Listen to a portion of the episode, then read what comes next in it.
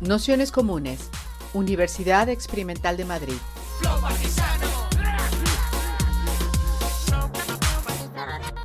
Toda la información en nuestro canal de Telegram Nociones Comunes o en nuestra web traficantes.net barra formación.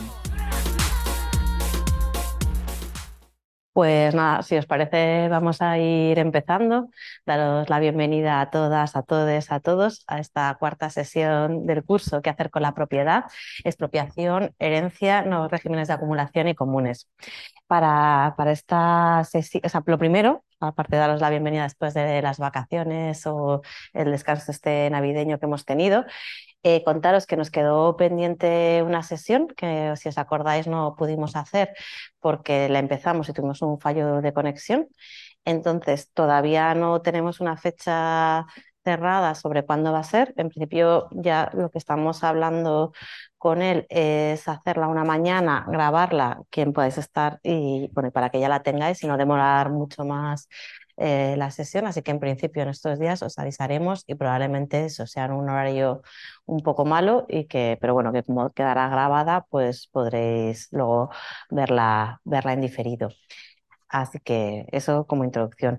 Y ahora ya sí, daros la bienvenida a esta cuarta sesión del curso que hemos llamado la secta propietaria, la derecha, la propiedad y la vivienda, que para esta sesión eh, viene Pablo Carmona. Pablo Carmona es, aparte de bueno, eh, mi compañero en Naciones Comunes, entre otras cosas, eh, pues es autor del, del libro la, la, democracia de propietarios y, bueno, le habíamos pedido un poco que enlazara una cuestión que nos parecía clave, que era, por un lado, el papel central que tiene la definición y la defensa de la propiedad en la derecha, en los marcos eh, liberales especialmente, y cómo eso, en el, caso, en el contexto español, está directamente vinculado con la cuestión de la vivienda y el papel que tiene la vivienda como, como eje central de, mm, o la especificidad del sistema económico español. Entonces, en ese sentido, la lectura que él hace de la democracia de propietarios, es decir, del, de todo como casi capilarización de la, de la, propiedad en el ámbito de la, de la, de la vivienda y de la, de la propiedad inmobiliaria en general, es esencial para entender eh, la subjetividad propia del contexto español y también las formas en las que entendemos de, de hacer política.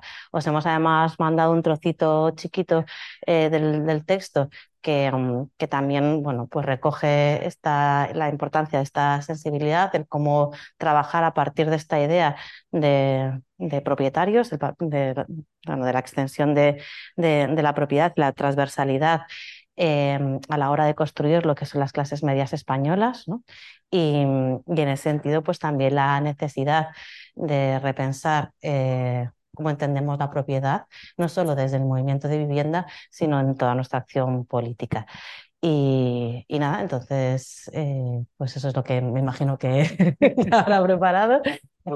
Y, haremos, como siempre, una, una introducción de una hora y luego un rato de, de debate, preguntas y demás. Así que nada. Bueno, pues, muchas gracias por la autoinvitación de, de elecciones comunes. Y, y, bueno, creo que algunas de las cosas que vamos a hablar tienen que ver con sesiones anteriores y también, bueno, pues con, con sesiones de las que vendrán y también la que, la que, queda, la que queda pendiente. Y un poco la, la idea que, que tenía, pues bueno, explicar un poco también el título de esto de la secta propietaria, ¿no? Que, que podía, que podía significar, ¿no?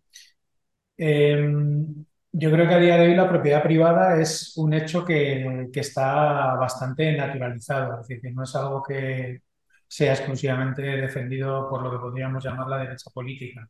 Y eso quizás sea una de las grandes victorias del, del liberalismo tradicional, es decir, que el gran pilar sobre el que se asienta el sistema capitalista, se quiere, la economía capitalista, que es esa idea de, propiedad privada, de parcela individual, inalienable, eh, inintervenible también por el, por el Estado, a día de hoy está bastante naturalizada y eso se ve claramente en cuanto tratas de, de hacer algún tipo de crítica, ¿no? Es decir, porque sobre todo en la actualidad, aunque haremos ahora un pequeño repaso histórico, la, propiedad privada está tan naturalizada que se da por hecho que es un simple eh, contrato de, intercambio. a partir de que tienes un título de, propiedad, todo el mundo entiende que está, que. ¿no? De hecho, eh, la propiedad, eh, lo dice, lo dice Proudhon, lo explica Proudhon qué es la propiedad,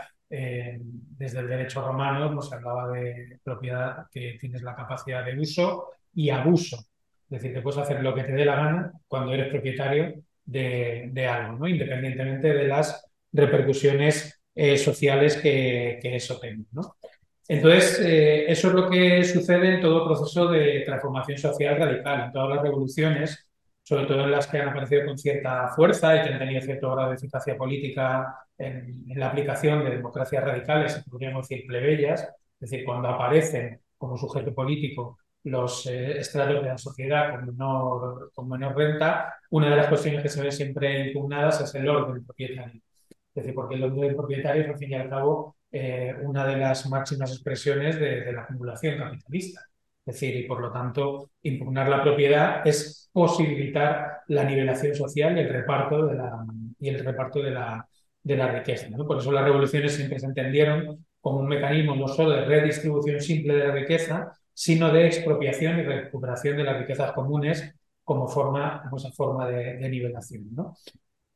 Al mismo tiempo, la subversión del orden, propietario es una de las barreras más difíciles de superar en cualquier proceso revolucionario. Ellas van unidas indisociablemente otras cuestiones como la constitución del orden patriarcal y familiar, el sentido profundo del monopolio de, la violencia estatal, que la medida tiene que ver precisamente con proteger la parcela propietaria de cada uno de los ciudadanos, y se quiere, en términos políticos, la propiedad ha estado eh, históricamente ligada al propio concepto de ciudadanía. Ser ciudadano, eh, incluso lo que tiene que ver con el derecho al sufragio, estaba ligado en el siglo, en el siglo XIX al ser, al ser propietario ¿no? y, tener, y tener propiedad. ¿no? Por lo tanto, hablar de secta propietaria puede resultar ambiguo, dado que dentro de nuestro contexto la propiedad, ya sea de viviendas o inversiones financieras, de fondos de pensiones o de herencias, se articulan como un eje constitutivo de los denominados sistemas de bienestar, pero podemos hablar de secta en tanto sociedad secreta, en la medida en que la cuestión de la propiedad se ha afianzado como un eje sólido de consenso político. Es decir, que la propiedad eh, privada se ha naturalizado, es decir, es un eje de consenso que nadie pone en cuestión y sobre todo en sociedades como las nuestras, donde eh, una parte importantísima de la población tiene un título de, propiedad, eh, es un, título privativo y privado. Es la expresión jurídica de la parcela de seguridad frente a la injerencia estatal o frente a la injerencia pública que, o la injerencia civil, si se, se quiere. ¿no? A su vez diríamos que es uno de los consensos que más favorece a las posiciones políticas de derechas, sobre todo en lo que tiene que ver con los mecanismos securitarios de seguridad jurídica, llaman ellos, que dotan de utilidad al Estado, incluso para quienes menos creen en él. Es decir, eh, las posiciones liberales, incluso las menos estatistas, cuando quieren Estado, es un Estado garante de la propiedad privada, garante de las leyes del mercado, garante de las posiciones individuales que expresan de algún modo las reglas del juego del, capitalismo. ¿no? Y, a partir de ahí, todas las eh, disposiciones y presiones y leyes políticas que, lo acompañan y lo, y lo, hacen posible. Pero la cuestión o la gran pregunta es eh, que el consenso propietario eh, circula a día de hoy con enorme transversalidad como es articulador por la gran mayoría de las capas sociales, recordando así los orígenes de nuestros estados liberales, cuando ya desde sus orígenes revolucionarios afianzaron la vinculación entre democracia liberal y propiedad. Esto yo creo que se ve muy claramente en, eh, la evolución de la, de la revolución, eh, de la revolución americana, ¿no? y se ve también con mucha claridad en la evolución de la revolución, de la revolución francesa.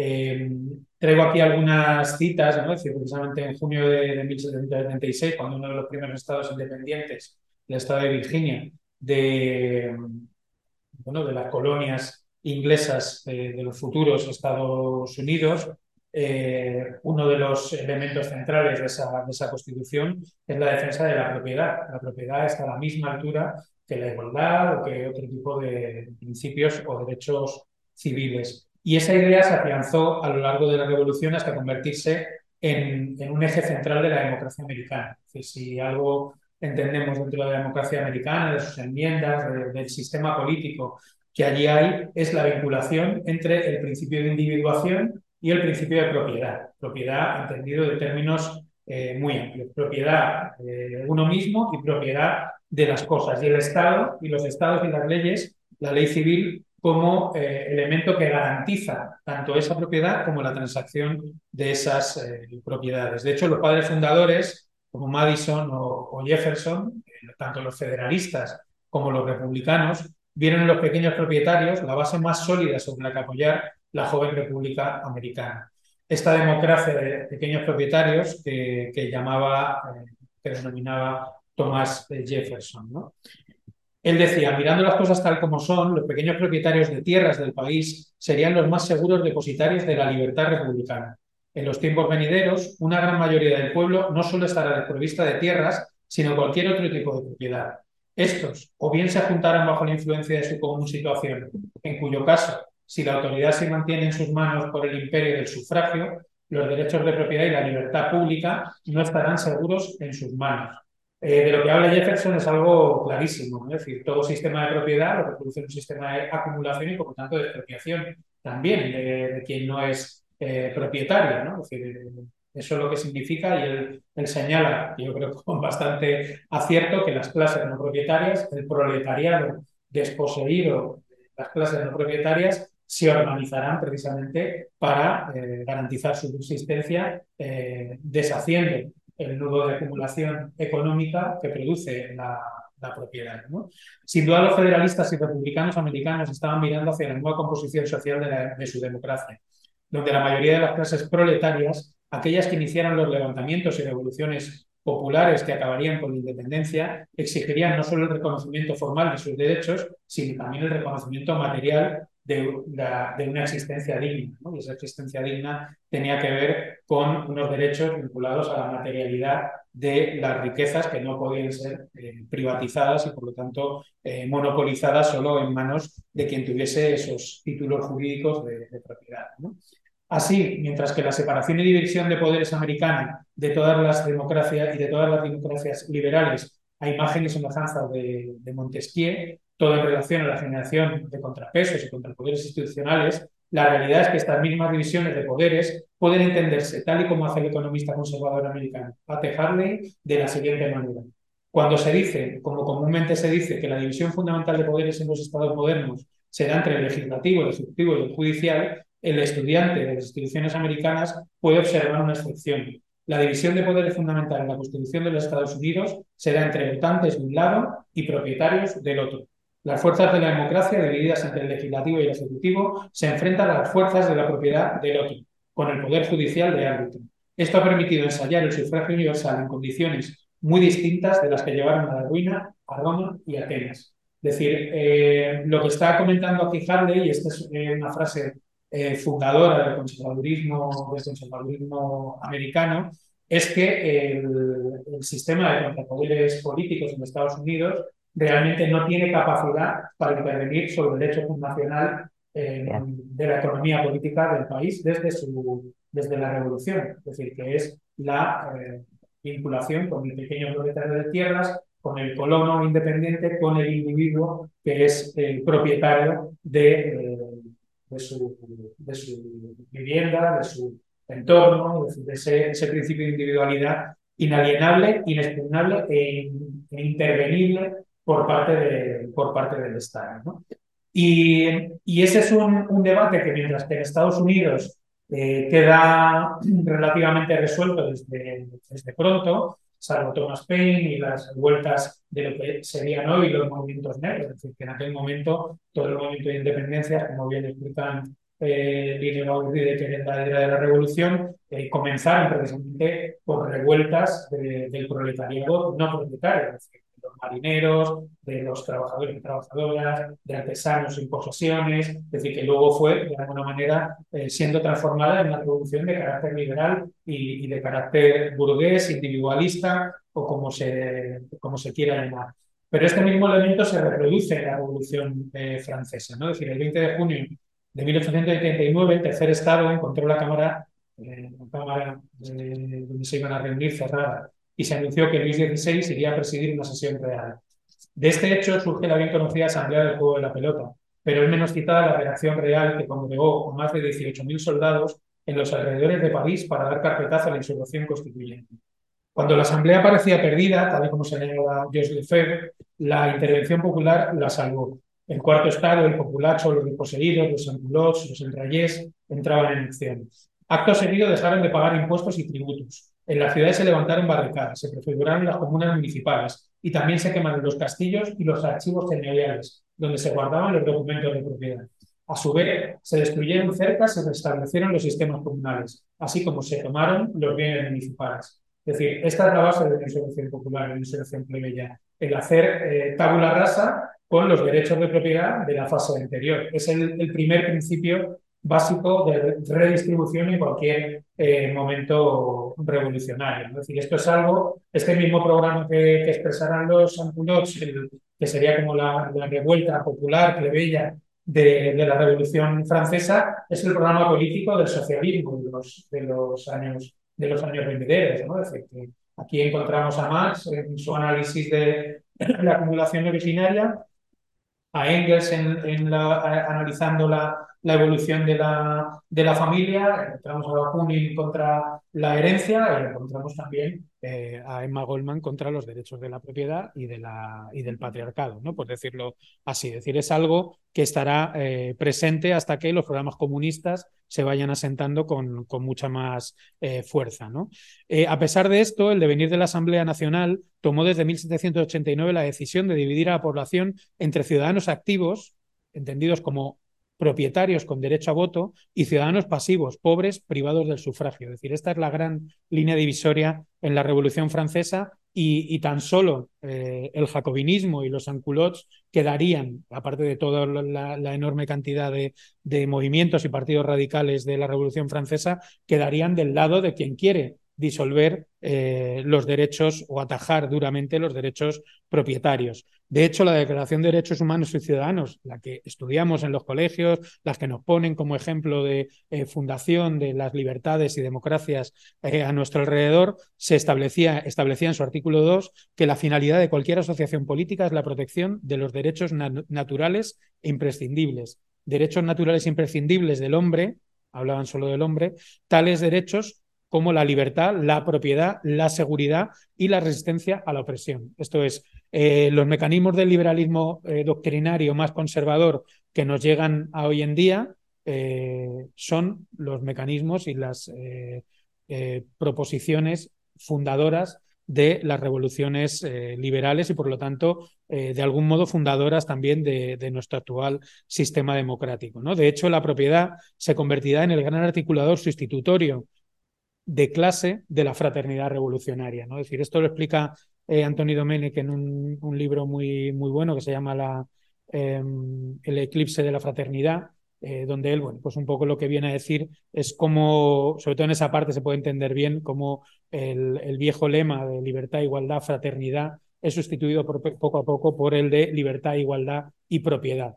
Es decir, la propiedad entendida eh, muy por encima eh, de las relaciones de solidaridad, de las relaciones de apoyo mutuo, de las relaciones eh, de fraternidad, entendidas como democracia radical, que es como eh, intentaban expresarla los Sanculots. ¿no? Sería un buen lema para los códigos napoleónicos y civiles que condensarían este nuevo sistema de propiedad donde se multiplican las jerarquías entre patrón y proletario, entre proletario y su familia, los siervos, entre la ley política y la ley civil, pero también entre la ley civil y la ley familiar. ¿no? Es decir, a partir de ahí eh, sabéis que a partir del termidor y a través de, la, del final de la, de la, de la convención, eh, una de las grandes obras de, de, Napoleón Bonaparte será la, la, expansión de este sistema de leyes civiles, de códigos civiles, al conjunto de, al conjunto de Europa. ¿no? Eso trae una reflexión a día de hoy que también es bastante interesante. ¿no? Es decir, cuando eh, intentamos pensar cambios políticos en nuestra actualidad, lo vemos en la,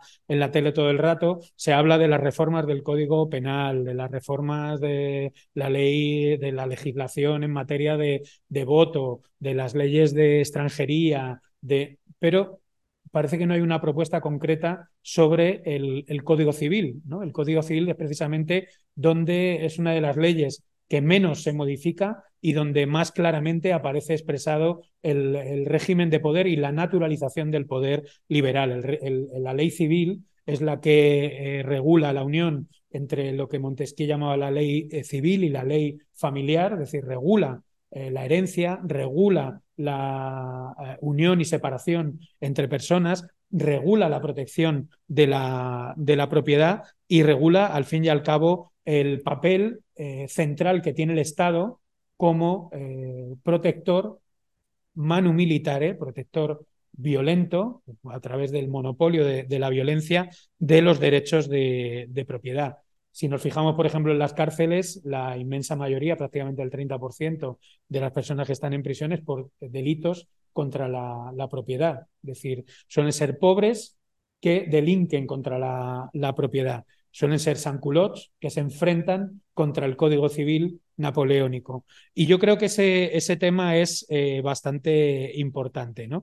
La herencia de, todo aquello, y no, no, no, me extiendo mucho más con esto, es la, es la pregunta que, que, unas décadas después se hace, se hace Proudhon. ¿no? Proudhon se pregunta esa idea de qué es la propiedad, eh, que sería extensible a qué es la propiedad, cómo se produce la riqueza, cómo se acumula la riqueza, porque todo está eh, relacionado.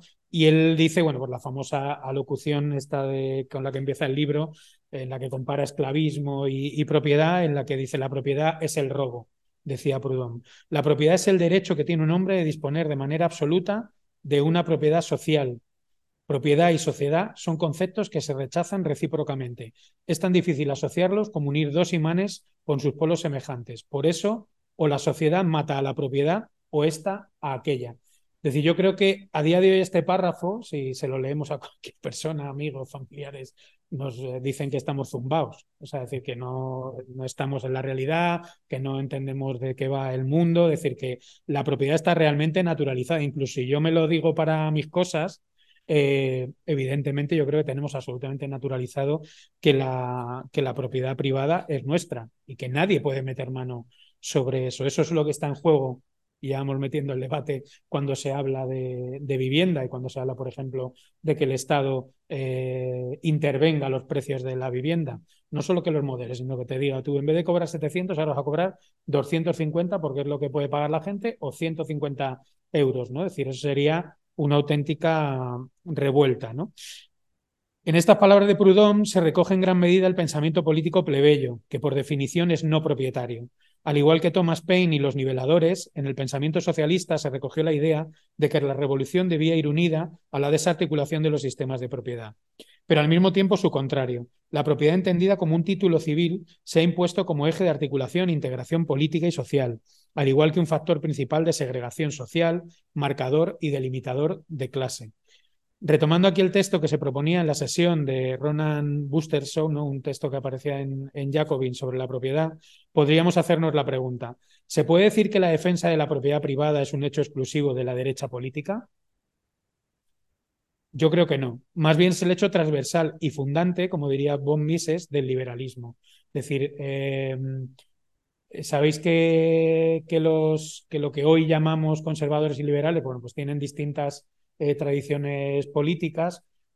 Una de ellas es el, neoliberalismo austriaco, que luego, bueno, pues en, los años 20, 30 se va separando de un liberalismo ordo liberal que se llama, que sí que piensa que el Estado debe tener un papel de, intervención. El otro sería el que capitanea von Mises. Y precisamente eh, von Mises lo que señala en, bueno, en prácticamente todas sus obras, en, en el socialismo, en esta eh, que, si queréis leer algo hay una que se llama liberalismo, que es más pequeñita y más asequible, bueno, están todas en, en PDF, es precisamente esa relación entre la ética que produce eh, el capitalismo y la posición propietaria. ¿no? Desde su punto de vista, la, la, propiedad privada es la que de algún modo articula las relaciones éticas de la, de la sociedad. ¿no? Es decir, al fin y al cabo, son las que garantizan cierta justicia y cierta paz en, nuestro entorno. ¿no? O, como diría Hayek, ya metiendo un, factor eh, conservador, Friedrich Hayek, ¿sabéis? Como el primer espacio de generación de una esfera propia y de protección. Esto es, eh, la propiedad privada como el generador o el espacio generador de la individualidad capitalista, o al menos uno de, uno de ellos. ¿no? Dice Hayek, el reconocimiento de la propiedad privada constituye, pues, una condición esencial para impedir la coacción, aunque de ninguna manera sea la única. Raramente nos hallamos en condiciones de llevar a cabo un plan de acción coherente a menos que poseamos la seguridad del control expulsivo de algunos objetos materiales y donde no los controlemos es necesario que sepamos quién lo hace si lo hemos de colaborar con los demás, si hemos de colaborar con los demás. El reconocimiento de la propiedad constituye evidentemente el primer paso en la delimitación de la esfera privada que nos protege contra la coacción. Está hablando la coacción, es el Estado. Y la coacción, en el caso de von Mises, sería el socialismo. La planificación de tu vida, la planificación de la economía, la planificación de lo que puedes tener y lo que no puedes tener. Es decir, con eso están eh, dialogando. ¿no? Se ha admitido desde tiempo inmemorial que un pueblo contrario a la institución de la propiedad privada carece del primer elemento de la libertad y que nadie tiene libertad para atacar la propiedad privada y decir al mismo tiempo que aprecia la civilización. Es decir, eh, lo que tratan de hacer eh, algo que parece bastante burdo en el texto teórico, en la práctica ha funcionado. Es decir, es eh, dar por hecho que la propiedad, tú cuando tienes tu título de propiedad, eso es sagrado. Sagrado entendido de que no hay otro poder en el mundo, ni civil ni qué, eh, va a poder intervenir sobre, sobre él. ¿no? Cuando lo lees en el texto lo ves bastante egoísta, disparatado, ¿no? es decir, es el, que es el gran problema que tiene muchas veces la izquierda con respecto a las lecturas de los neoliberales o, de eh, o bueno de los o de los conservadores, ¿no? Es decir, lo lees y, muchas veces se lee, que es lo que nos pasa a veces con Ayuso, se ridiculiza, pero luego no te das cuenta el nivel de naturalización que hay en la sociedad de las ideas que están proponiendo, que la propiedad privada sea el eje articulador de tu espacio privado y de tu identidad individual y familiar, ¿no? Decir, y eso yo creo que eh, que, es algo que nos permite, que, de lo que podemos luego también hablar en el, en el debate. Y sigue Hayek. Ahora bien, en la sociedad moderna, el requisito esencial para la protección del individuo contra la coacción no consiste en la posesión de bienes, sino en que los medios naturales que le permiten proseguir cualquier plan de acción no se hallen todos bajo el control exclusivo de cualquier otro agente.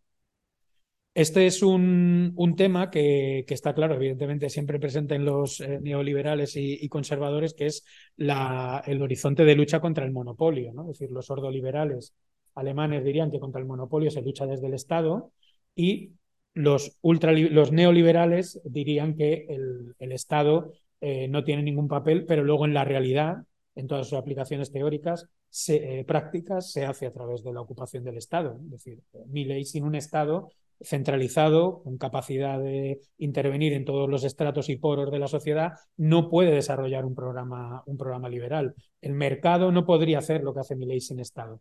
Entonces, bueno, pues esa contradicción siempre la, siempre la tienen y por eso eh, la esfera de la seguridad y la esfera de la regulación eh, del mercado, la regulación del monopolio, de una de otra manera está, está presente. ¿no?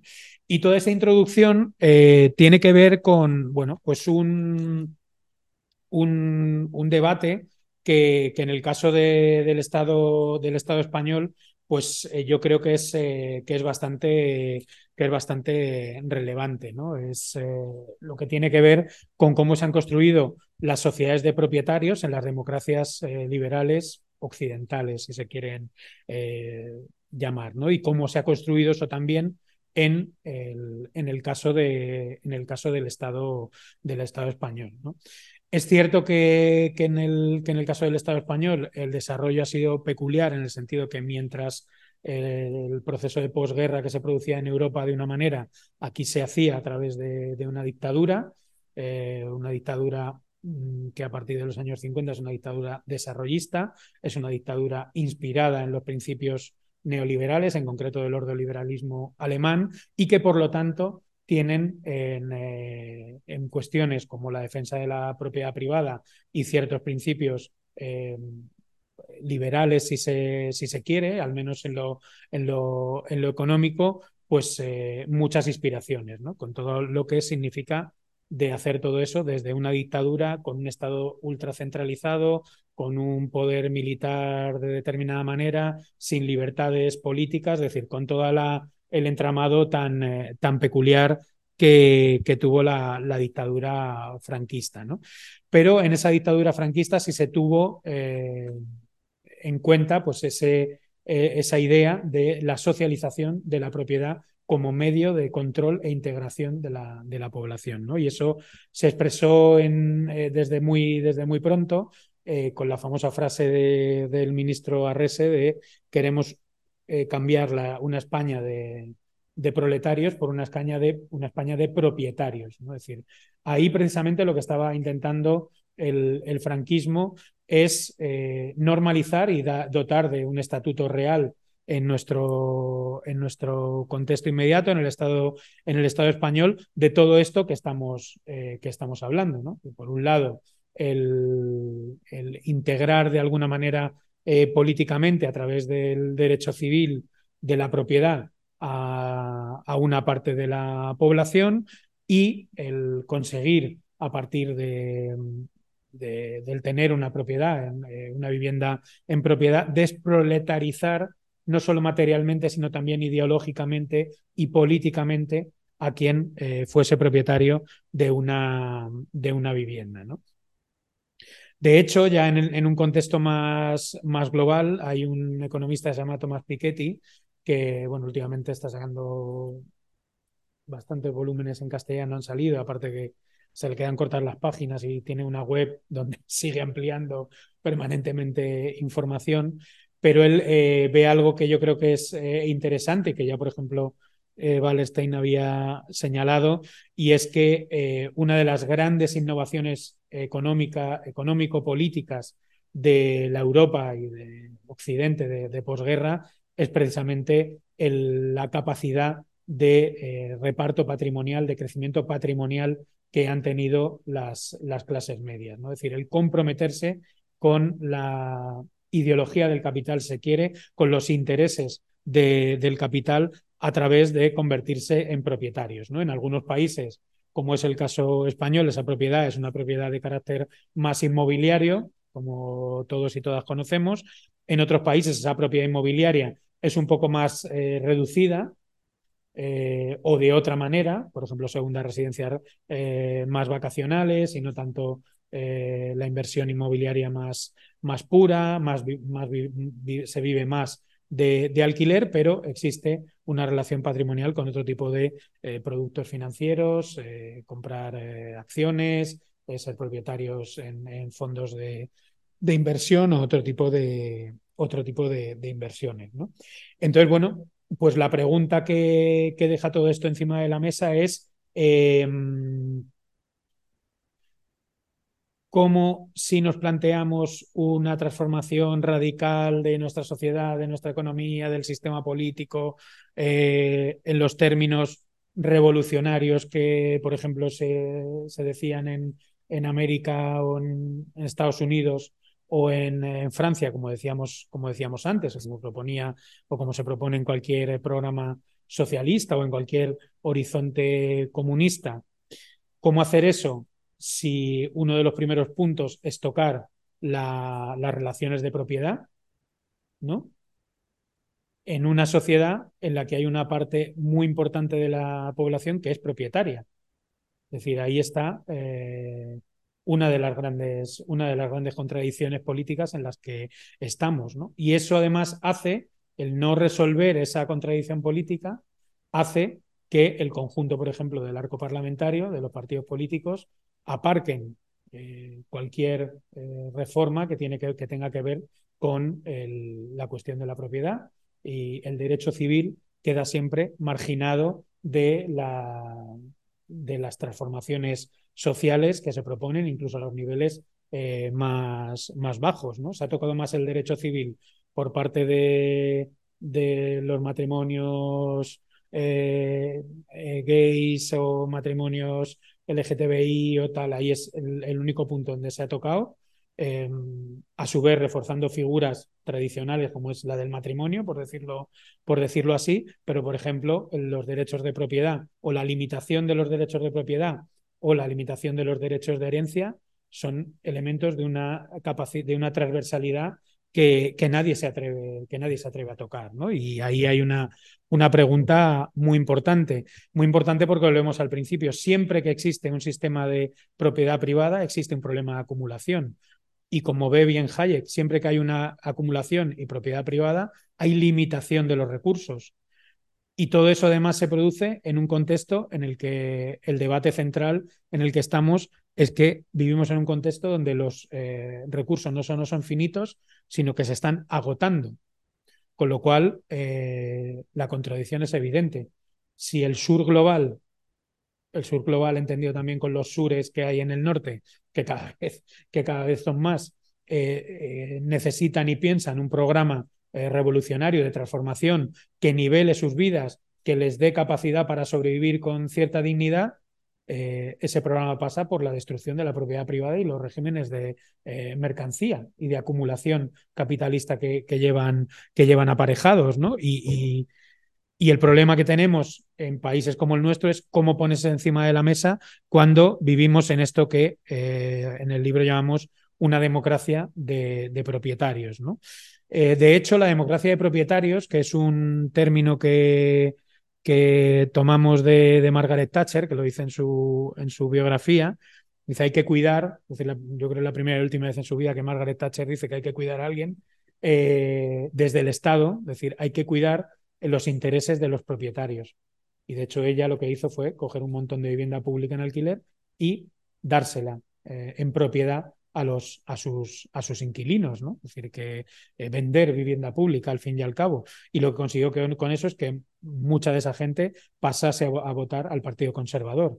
Es decir, que la propiedad sí que genera una vinculación política, sí que genera un, lugar eh, de cómo estar en el mundo y de cómo pensar eh, políticamente tu vida y los cambios que puedes y que quieres aceptar en tu, vida. Y eso es, algo que los conservadores saben bien y por eso Von Mises dice que la esencia del liberalismo es la propiedad. La esencia del liberalismo para él no es el libre mercado o no es eh, una ética distinta. Es la propiedad porque es la que genera las reglas, de, genera las reglas del juego. Genera quién tiene y quién no tiene, la ética del que tiene con respecto a los que tiene y con respecto a los que no tienen esas eh, propiedades y genera una fuerza política estilo a la que pensaba Jefferson, ¿no? Es decir, una base social segura y fiable, es decir, una base social que no va a querer cambiar las reglas del juego porque se beneficia de esas eh, mismas reglas del juego. ¿no? En el caso español, el, el dato es, eh, es, claro, ¿no? Es decir, el valor patrimonial de las viviendas que tienen personas normales y corrientes, que tiene la población en sus manos, que son propietarias de viviendas, son 6,23 billones de euros. O sea, es cuatro, algo más de cuatro veces el PIB español. ¿no? Es decir, que en gran medida, eh, como bien sabemos, en, España, pues eh, las familias de clase media, incluso eh, todo el que ha podido, su mecanismo central de, inversión y de ahorro ha sido la compra de una vivienda, la compra de una vivienda, de dos viviendas, de tres viviendas, la herencia de una vivienda, de dos viviendas, de lo que sea. ¿no? Es decir, que el patrimonio inmobiliario es el, hecho fundante, al fin y al cabo, de, eh, o uno de los grandes hechos fundantes de eh, las posibilidades de bienestar y de integración política de, las, clases, de las clases medias. ¿no? Y, y, eso lleva aparejado, eh, muchas, lleva aparejado muchas cosas. Lleva aparejado, por supuesto, que existe una mayoría social de acuerdo con las reglas del juego del Código Civil, es decir, que no están dispuestos a tocar ni las herencias, ni los derechos de propiedad, ni mucho menos eh, lo que tiene que ver, eh, por ejemplo, con los impuestos de, herencia y de sucesión. Es decir, que si veis, eso son cosas que casan 100% con el programa del Partido Popular, es decir, que, pero que también casan en general con otros partidos, con matices en el ámbito, en el ámbito impositivo, pero eh, que también tienen que ver con cosas de las que hablaba von Mises y que se veían también en la Revolución eh, Francesa, ¿no? Es decir, que la sociedad también se organiza para ser propietaria, ¿no? Es decir, que se organiza para ser propietaria en el sentido de que la propiedad va a ser heredada y como va a ser heredada, eh, la herencia va a ser el, como, como dice Piquet y como es algo que, que yo creo que es una, una experiencia eh, colectiva, es decir, las propiedades son la base de, de, operaciones de la reproducción de las clases medias a futuro, esas mismas clases medias, ante las expectativas económicas negativas, lo que hacen es regular su descendencia. Y por eso las clases medias eh, fundamentalmente son eh, pareja separada o no y un hijo, como mucho dos. Es decir, porque eso te evita el, tener, eh, el, el, dividir demasiado el patrimonio de la familia y poder perpetuar de alguna manera la base económica sobre la que te reproduces. Pero también el acceso a la vivienda eh, necesita una organización social concreta. Y esa organización social concreta es la familia y la pareja. Es decir, que, que están eh, vinculadas. Es decir, la unidad económica capacitada para comprar y adquirir viviendas a día de hoy es la pareja no es una persona sola normalmente, es decir, en la masividad en la que, en la que nos encontramos. Y por eso está absolutamente eh, naturalizado en todas las leyes de vivienda que cuando se hacen eh, las normativas de, las ayudas para comprar vivienda, en el caso, por ejemplo, ahora del gobierno. Eh, del último gobierno progresista o cualquier otra medida, siempre se da dos medidas de ingresos, la medida de una persona sola y la medida de dos personas solas. ¿no? Si tocásemos el Código Civil y permitiésemos, eh, por ejemplo, comunidades de propiedad eh, eh, familiares con vinculaciones propietarias y de herencia de tres en tres, de cinco en cinco o de otra manera, eso, eso cambiaría, ¿no? Por ejemplo, es decir, que ahí las combinaciones son, son infinitas y unas están permitidas, fundamentalmente las que están vinculadas a la, a la pareja, aunque no solo, y otras no están, no están permitidas, ¿no? Tendrías que irte más al ámbito societario o lo que está entre la ley familiar y, la ley, y las leyes, y las leyes eh, societarias, ¿no? Con lo cual vemos que la propiedad genera eh, como un modelo de, de articulación social eh, muy, muy determinado, ¿no?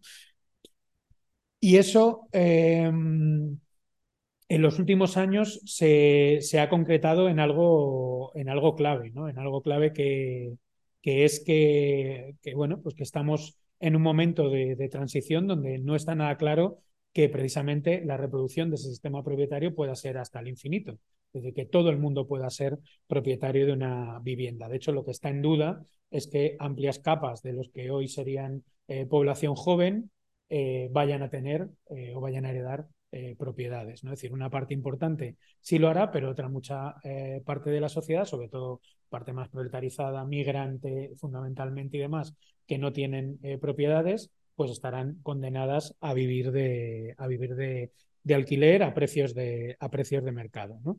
Y ahí la pregunta, que es otra de las cuestiones que aparece en el libro, es, bueno, ¿quiénes son esos propietarios? ¿no? Es decir, ¿quién, ¿quiénes son esos propietarios que están subiendo los precios, que viven de las rentas o que en parte viven de, de las rentas? Y ahí los datos eh, eran, esto ya lo hemos explicado un montón de veces, eh, bastante sorprendentes. ¿no? Es decir, eh, prácticamente el 85% del mercado del alquiler, quienes son los propietarios, son propietarios particulares. No son SOCIMIS, no son empresas, no son fondos de inversión, no son bancos, no son SLs. Es decir, el 85% del mercado del alquiler, de quien nos alquila o quien alquila casas, son propietarios particulares. Es decir, son esos propietarios que eh, tienen en, gran medida su, su, vida vinculada también a la explotación de, rentas a partir de, de, esa posición, de esa posición propietaria. ¿no? Ahí se ha puesto muchas veces en duda, eh, no solo quién son esos propietarios, que es un debate larguísimo que no vamos a entrar, sino en qué medida los propietarios entre sí eh, tienen una ideología común, están coordinados, tienen intereses compartidos, porque son muy diversos, unos son más de clase baja, otros de clase media, otros son, aunque sean particulares, son inversores que tienen 7, 8, 10, 15 viviendas. Y es una buena pregunta porque es la pregunta sobre cómo se, estabiliza ideológicamente nuestra, nuestra democracia, nuestra, nuestra economía política. ¿no? Es decir, mm, preguntarnos, ¿quién sería el partido político de estos propietarios?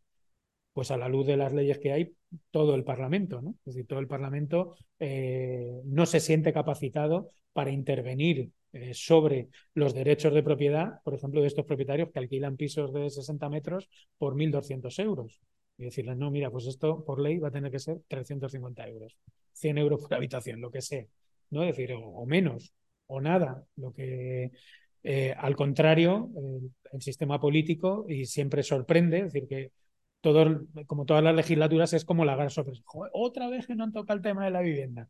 No han hecho nada, solo cambios cosméticos, realmente la gente sigue pagando, los alquileres se disparan, o se moderan un poco, eh, toda la ley de vivienda se hace no sé cómo, es decir, eh, eso quiere decir que en el ámbito propietario y en el ámbito de vivienda, que es lo que más toca en el caso del Estado español, eh, gobierna todavía más Bon Mises que cualquier comunista. O sea, evidentemente el,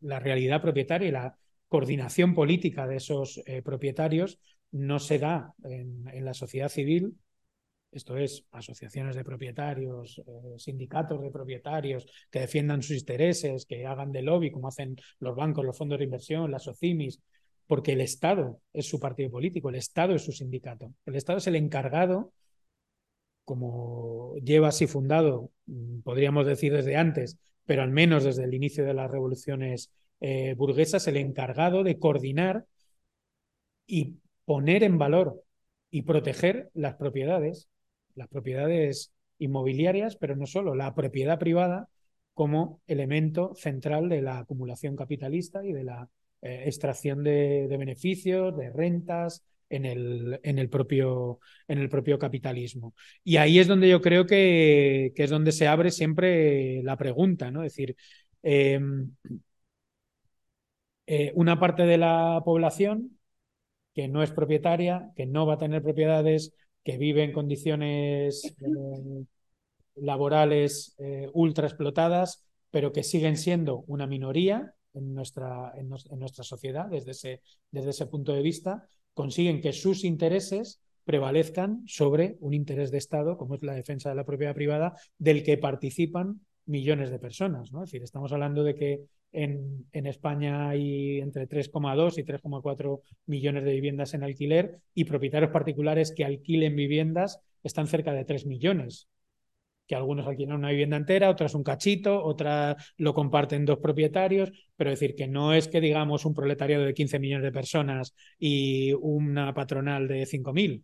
Estamos hablando de que la patronal es un poquito más pequeña que, los obreros de la empresa. Es decir, con lo cual la correlación de fuerzas es eh, incluso numéricamente, cuantitativamente, eh, no está nada clara. Y ya a nivel de cualitativamente o políticamente en lo cualitativo no hay, no hay color. Es decir, evidentemente el bloque propietario es el que gobierna el país. Y por eso la cuestión de la vivienda en, en España y en cualquier otro lado, podríamos decir en el capitalismo, la cuestión de la, de la propiedad eh, privada eh, son las gafas con las que se mira la sociedad. Es decir, que el punto de vista propietario es el punto de vista sobre el que se legisla y sobre el que se piensa la, vivienda. Por eso no hay vivienda pública gratuita. Y sí hay sanidad eh, pública gratuita. Es decir, es algo evidente. Porque las clases medias no se pueden pagar en la vida por mucho que ahorren una operación de cáncer o un tratamiento grave de cualquier cosa, y muchas de ellas ni siquiera se podrían pagar un tratamiento pediátrico básico, y sí tienen acceso por la vía privada, por la vía de la propiedad, por la vía de, del código eh, de la ley civil a, eh, a la vivienda, ¿no? y, son, y son propietarios de, de, la vivienda. ¿no? ¿En qué medida eso se pueda cambiar? ¿En qué medida eso esté cambiando?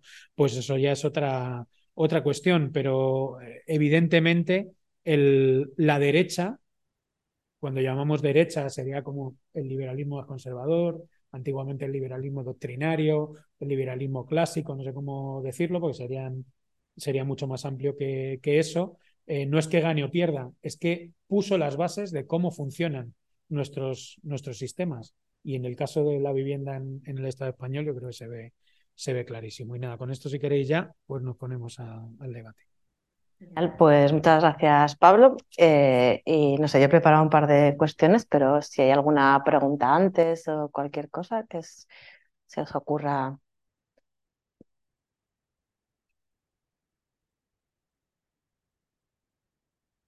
Pues, o sea, a mí se me ocurrían como tres cosas que, creía que podían ser como interesantes hablar también un poco a raíz de algunos debates que ha podido haber, entre comillas, en, en el movimiento de vivienda. Em, a ver, ¿por dónde empiezo? O sea, hay una cuestión que, que me sorprendía cuando también en algunos de los textos que, que publica el GTKS citaban también a Raquel Rolnik, ¿no?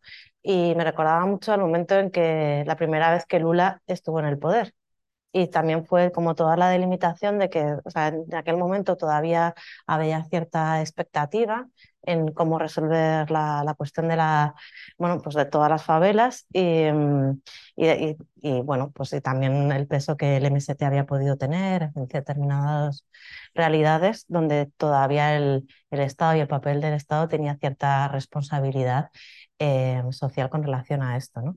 Entonces, eh, una de las cosas que yo creo que mí por lo menos más me impactó de, de que reconocer pese a esto es que prácticamente en, nadie defendió otras formas de propiedad diferentes en todo lo que fue todo el proceso de reorganización de las favelas, sino que se reprodujo lo mismo que pasó aquí eh, con toda la remodelación de barrios, que son grandes movimientos vecinales, grandes momentos de, digamos, que anteceden a un momento redistributivo, pero a la hora de la verdad vuelves otra vez a la parcelación con la excusa también de que al final eh, pues tienes como que estás dando ya directamente un capital, está revalorizando y, y, con eso pues ya pasas a ser clase media, bueno, como...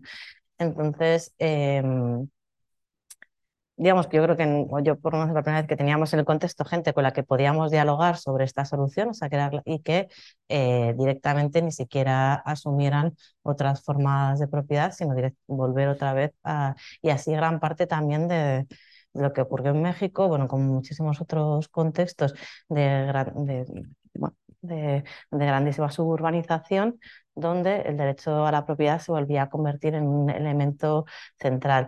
También porque aquí a veces asociamos ¿no? la cuestión de la vivienda con parte de la dictadura, incluso con el régimen de Thatcher, pero en realidad también a mí lo que me gustaba de Piketty es que habla de toda Europa y este proceso también habla, o sea, como que en realidad todo el proceso de mm, digamos, esta nueva reorganización de fuerzas, esta acumulación de fuerzas, donde eh, yo lo contaba un poco el primer día porque siempre tienes la imagen como que que los propietarios, los rentistas, los que se benefician de este sistema son otros, es ese pequeño segmento, pero en realidad lo que te está hablando es que durante todo este proceso, que eso podía ocurrir, si queréis, a, incluso a principios del siglo XX, pero que en realidad todo el siglo XX es el proceso de, de su urbanización y también de, mm, bueno, de asignación de propiedad a un montón de, de hogares en general, de familias sobre todo, porque fue un régimen estructurado pues por distintos medios. Muchos fue el papel que tenía ¿no? la, la, la, vivienda social, pero bueno, pues ha sido también, como estábamos hablando, de diversos mecanismos muchas veces mm, bueno, pues eso, vinculados al Estado, vinculados incluso a procesos que venían de expropiaciones, como pasó aquí, o sea, se expropian a grandes marqueses para hacer remodelación, o sea, para construir vivienda social, pero a la hora de la verdad eso vuelve otra vez a las familias del ámbito de lo privado, ¿no? O sea, como ese mecanismo que, que también hace que la forma de entender la crisis y las distintas crisis que han sucedido al final solo afecte a un porcentaje muy pequeño de la población. O sea, que en ese régimen de regulación de fuerzas que hablábamos, en realidad solo pierden muy pocos. O sea, cuando a veces decimos, sí, son los de arriba contra los de abajo, no sé qué, bueno, que eso pues moralmente nos consuela a todos, pero en la práctica real, si tú estudiabas los percentiles que en realidad se habían afectados materialmente a lo largo de toda la crisis, los percentiles eran del 20, incluso el 30%, no de toda la población, no del 99%. ¿no? Entonces, eso también, claro, habla de una realidad que, que por eso en términos institucionales es absolutamente homogénea, porque la propia izquierda no está reconociendo su, su ser consustancial en este conflicto. Bueno, esta también es nuestra bueno, forma, nuestra forma de, de verlo. ¿no? Entonces, eh, bueno, por, por animarte a continuar por ahí.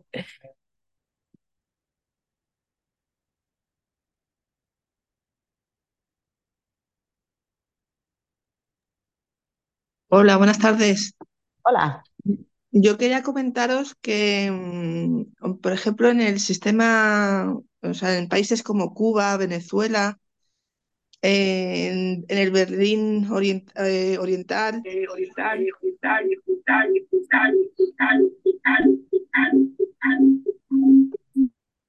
Uy, me parece que no os oigo.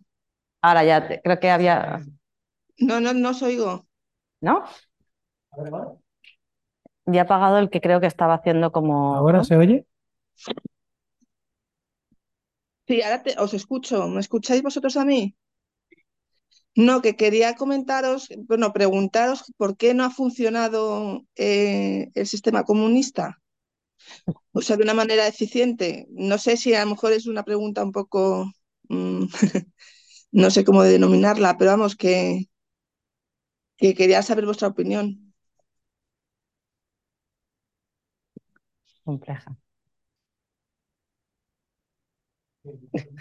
Hombre, si tenéis respuesta, ¿y cómo puede funcionar?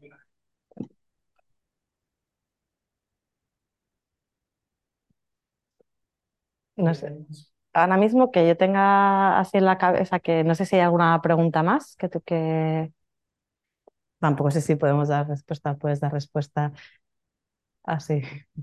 Además, cada régimen es bastante No, diferente. yo es que lo que opino es que, por ejemplo, que Estados Unidos es el que se ha encargado de, de que no funcione desde el principio. O sea que eh, es una idea que, que, bueno, yo creo que, que tiene bastante sentido.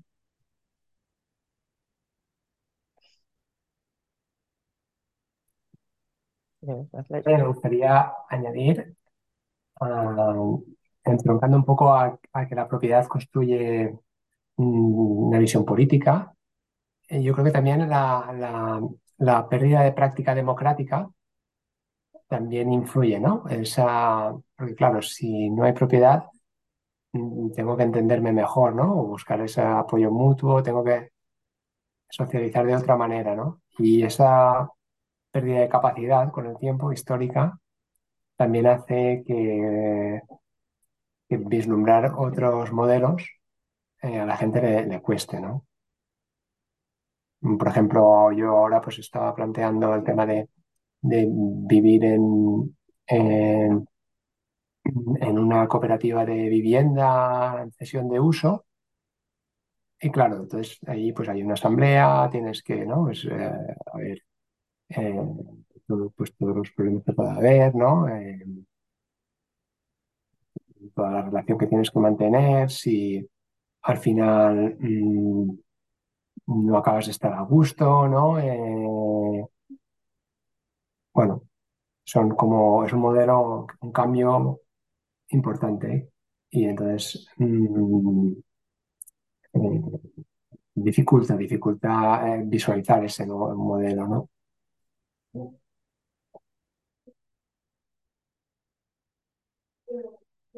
Puedes- puedes- es que si no, no te oyen. Eh, puede ser, eh, y espera, hay que encenderlo. Voy.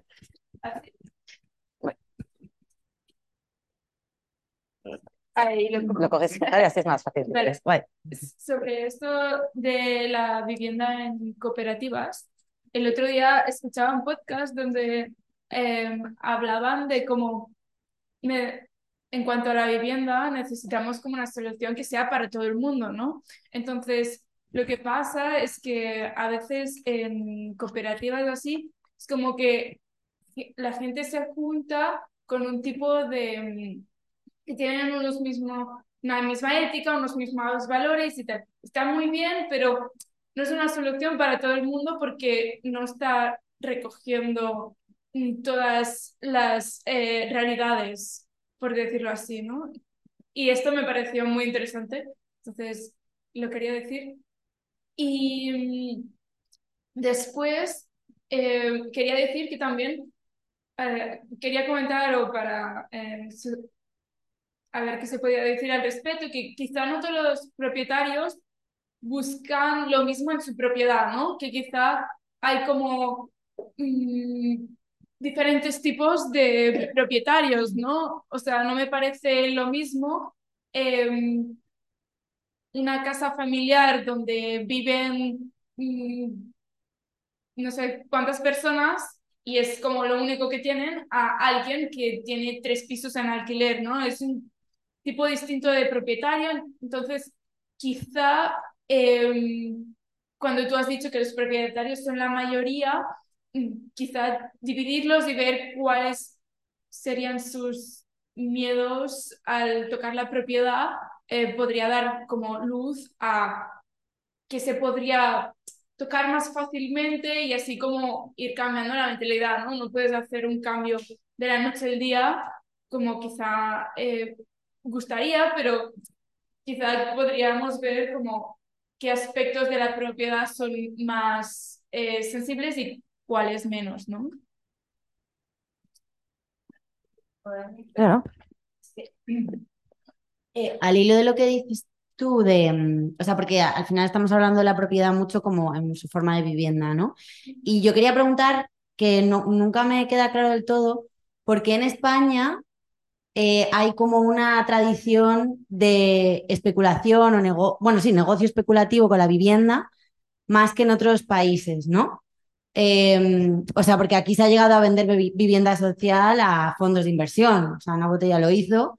Y, o sea, qué tradición que entiendo que se arrastra desde el final de la dictadura o desde la dictadura de Franco, bueno, no, sé muy bien cuándo, em, nos hace, como comentas tú, eh, entre esta diferencia tan grande entre propietarios que simplemente tienen tenedores eh, y grandes tenedores o, bueno, o especuladores con derecho básico.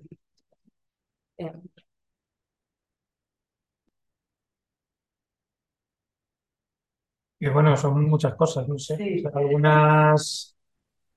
Pues cuando, cuando hablaba al principio de Horizonte Comunista, eh, no era exactamente claro el sistema comunista de lo que se llamó el socialismo, el socialismo real, ¿no? Que, bueno, porque tenía sus propios mecanismos de lo que en los años 50 eh, se llamó el capitalismo de Estado, ¿no? Es decir, que, que, de algún modo es, es, algo relativamente distinto, sería eh, algo más parecido algunas veces a lo que lo que imaginamos algunas veces cuando se piensa aquí en el, en el cambio, en el cambio social, ¿no? Sociedades llenas muy de funcionarios, todo muy ordenado, todo muy estabilizado, todo muy, eh, muy controlado, ¿no? muy, burocratizado eh, por parte del Estado y que para mí particularmente tampoco es un, un ideal muy, muy halagüeño, vamos, desde mi, desde mi punto de vista. Ya se ha demostrado que que es un sistema que, lo que tiende es a la esclerotización y a la concentración del poder y, a la concentración también eh, económica. Cuando hablábamos de horizonte, yo decía del horizonte comunista, era precisamente como lanzar esa, esa pregunta de cómo poner en, o sea, si el cambio eh, social o el cambio real que se necesita tiene que ver eh, o, va a tener que ver con tocar los sistemas de, propiedad, cómo se hace eso en un entorno en el que hay un montón de propietarios. Es decir, que va a ser muy difícil, eh, y de hecho es muy difícil ponerlo encima de la mesa y suena como algo eh, prácticamente disparatado, ¿no? Es decir, que no está en, la, el objetivo político muchas veces. Si quieres... Sí, sí, pregunta. Como que muchas veces se mencionan los casos así más llamativos como eso, Cuba, Venezuela, tal, pero ¿se puede considerar un caso de éxito Uruguay, por ejemplo, donde no tengo súper clara su política, la política de Mujica, ¿no? Pero sí que tengo entendido que se intervino mucho la economía, no se tuvo miedo a expulsar a inversores extranjeros o expropiar. Sí que había una gran burocratización, intervención del Estado y no creo que sea un caso de excesiva acumulación de poder, etcétera. No sé, sí. Si quieres luego Almu te cuenta. Como justo en vivienda sería uno de los sitios que, que, tienen como de los mejores ejemplos. Contesto a lo de las cooperativas porque además justo lo que en Uruguay se resuelve este, este problema de las viviendas cooperativas, eh, que en el caso del Estado español es así, es una solución que está muy bien, es ecológica, es comunitaria, es asamblearia, cooperativa, lo que quieras, pero no es una no es una solución política a la cuestión de la vivienda porque es solo para quien pueda pagarse. Para quien pueda pagárselo, para quien hable el lenguaje de las instituciones, para quien tenga cierta cultura eh, política, asamblearia, como quieras llamarlo, es decir, que, es un perfil muy de clase media progresista, por decirlo, ponerlo en un casillero, eh, coger uno que, pueda, que pueda encajar. ¿no? Luego es cierto que quien es eh, propietario o propietaria, pues no tiene por qué tener una visión política compartida. Es decir, que precisamente por eso su visión política está, está subcontratada, si se quiere. Es decir, es el Estado el que se encarga de defender, sea quien sea, los derechos de, propiedad. ¿no? porque a partir de ahí tú ya puedes decidir. ¿no? Es decir, tú en las estadísticas lo ves. Ves una mayoría de gente que alquila su vivienda eh, a precios de mercado y vive de las rentas, pero también hay un porcentaje de gente que las está cediendo. Podemos pensar que es un tío que se lo cede a su sobrino o a su sobrina, una tía que se lo da a su primo, o puede ser alguien, tu vecino, que tiene una casa vacía, podría ser eso también, de que puede haber ahí algo de solidaridad por parte de, algún propietario, pero mayoritariamente eh, quien tiene una propiedad, nuestro alrededor, la alquila a precios de mercado, sí, porque si no es que además te llaman tonto. Que haces eso que decía al principio del derecho romano, uso y abuso de tu, de tu propiedad. Es decir, y bueno, pues ahí es donde está la, ahí donde está la cuestión. ¿no? Si nos imaginamos, por ejemplo, una enorme crisis de materiales, que no se pudiesen construir más viviendas. ¿no? Es decir, ese es un, horizonte que no es, no es fácil en un corto plazo, pero por ponernos en esa situación. Ahí, por ejemplo, se vería evidentemente y se vería claro que hay que redistribuir la, la, propiedad, o sea, que es una necesidad social. Es decir, esa necesidad social a día de hoy, sin crisis de materiales definitiva, ya está porque hay cientos de miles de personas que se dejan la vida para pagar una vivienda, que tienen que compartir o que viven hacinados o que no viven en unas condiciones dignas porque no pueden pagarse una vivienda eh, digna. ¿no? Decir, pues esa es la, cuestión. Y la cuestión es que no va a haber una alternativa pública a un problema eh, generado de la dimensión en la que, en la que estamos. ¿no? Es decir, ¿por qué se produce en España y no en otros sitios? Es verdad que en cada sitio esa distribución patrimonial se ha hecho de, de maneras eh, distintas. ¿no? Y en el caso del, Estado español, precisamente por su posición, que es una posición eh, como en la geopolítica o en la economía europea ¿no? de, posguerra, pues muy determinada, sobre todo a partir de, los años, de los años 80, de la entrada de la Unión, en la Unión Europea, pues España tiene una posición de, recepción de, inversiones. ¿no? Y las inversiones pues, tenían que ser el único elemento que, que, había, que había disponible. ¿no?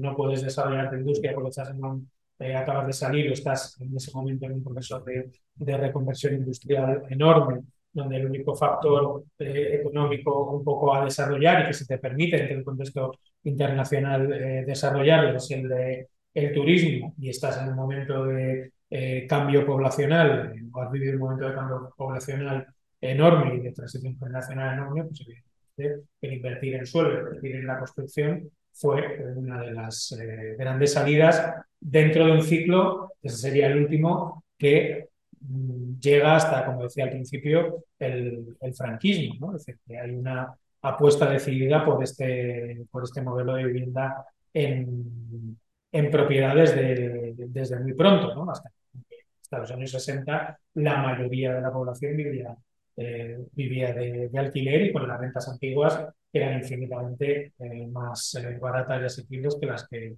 que las que hay ahora. ¿no? O sea, que es una decisión de la propia economía política de la democracia el funcionar a partir de estos, de estos parámetros y otros, y otros muchos. O sea, es una decisión política el que la economía se ate en gran medida a, a esta realidad es decir, ahora mismo en el PIB la economía española tiene el, primer nivel, serían las administraciones públicas, como factor de generación de, Producto Interior Bruto, de, valor, de valor añadido, y la segunda sería la combinación de las actividades inmobiliarias y la construcción.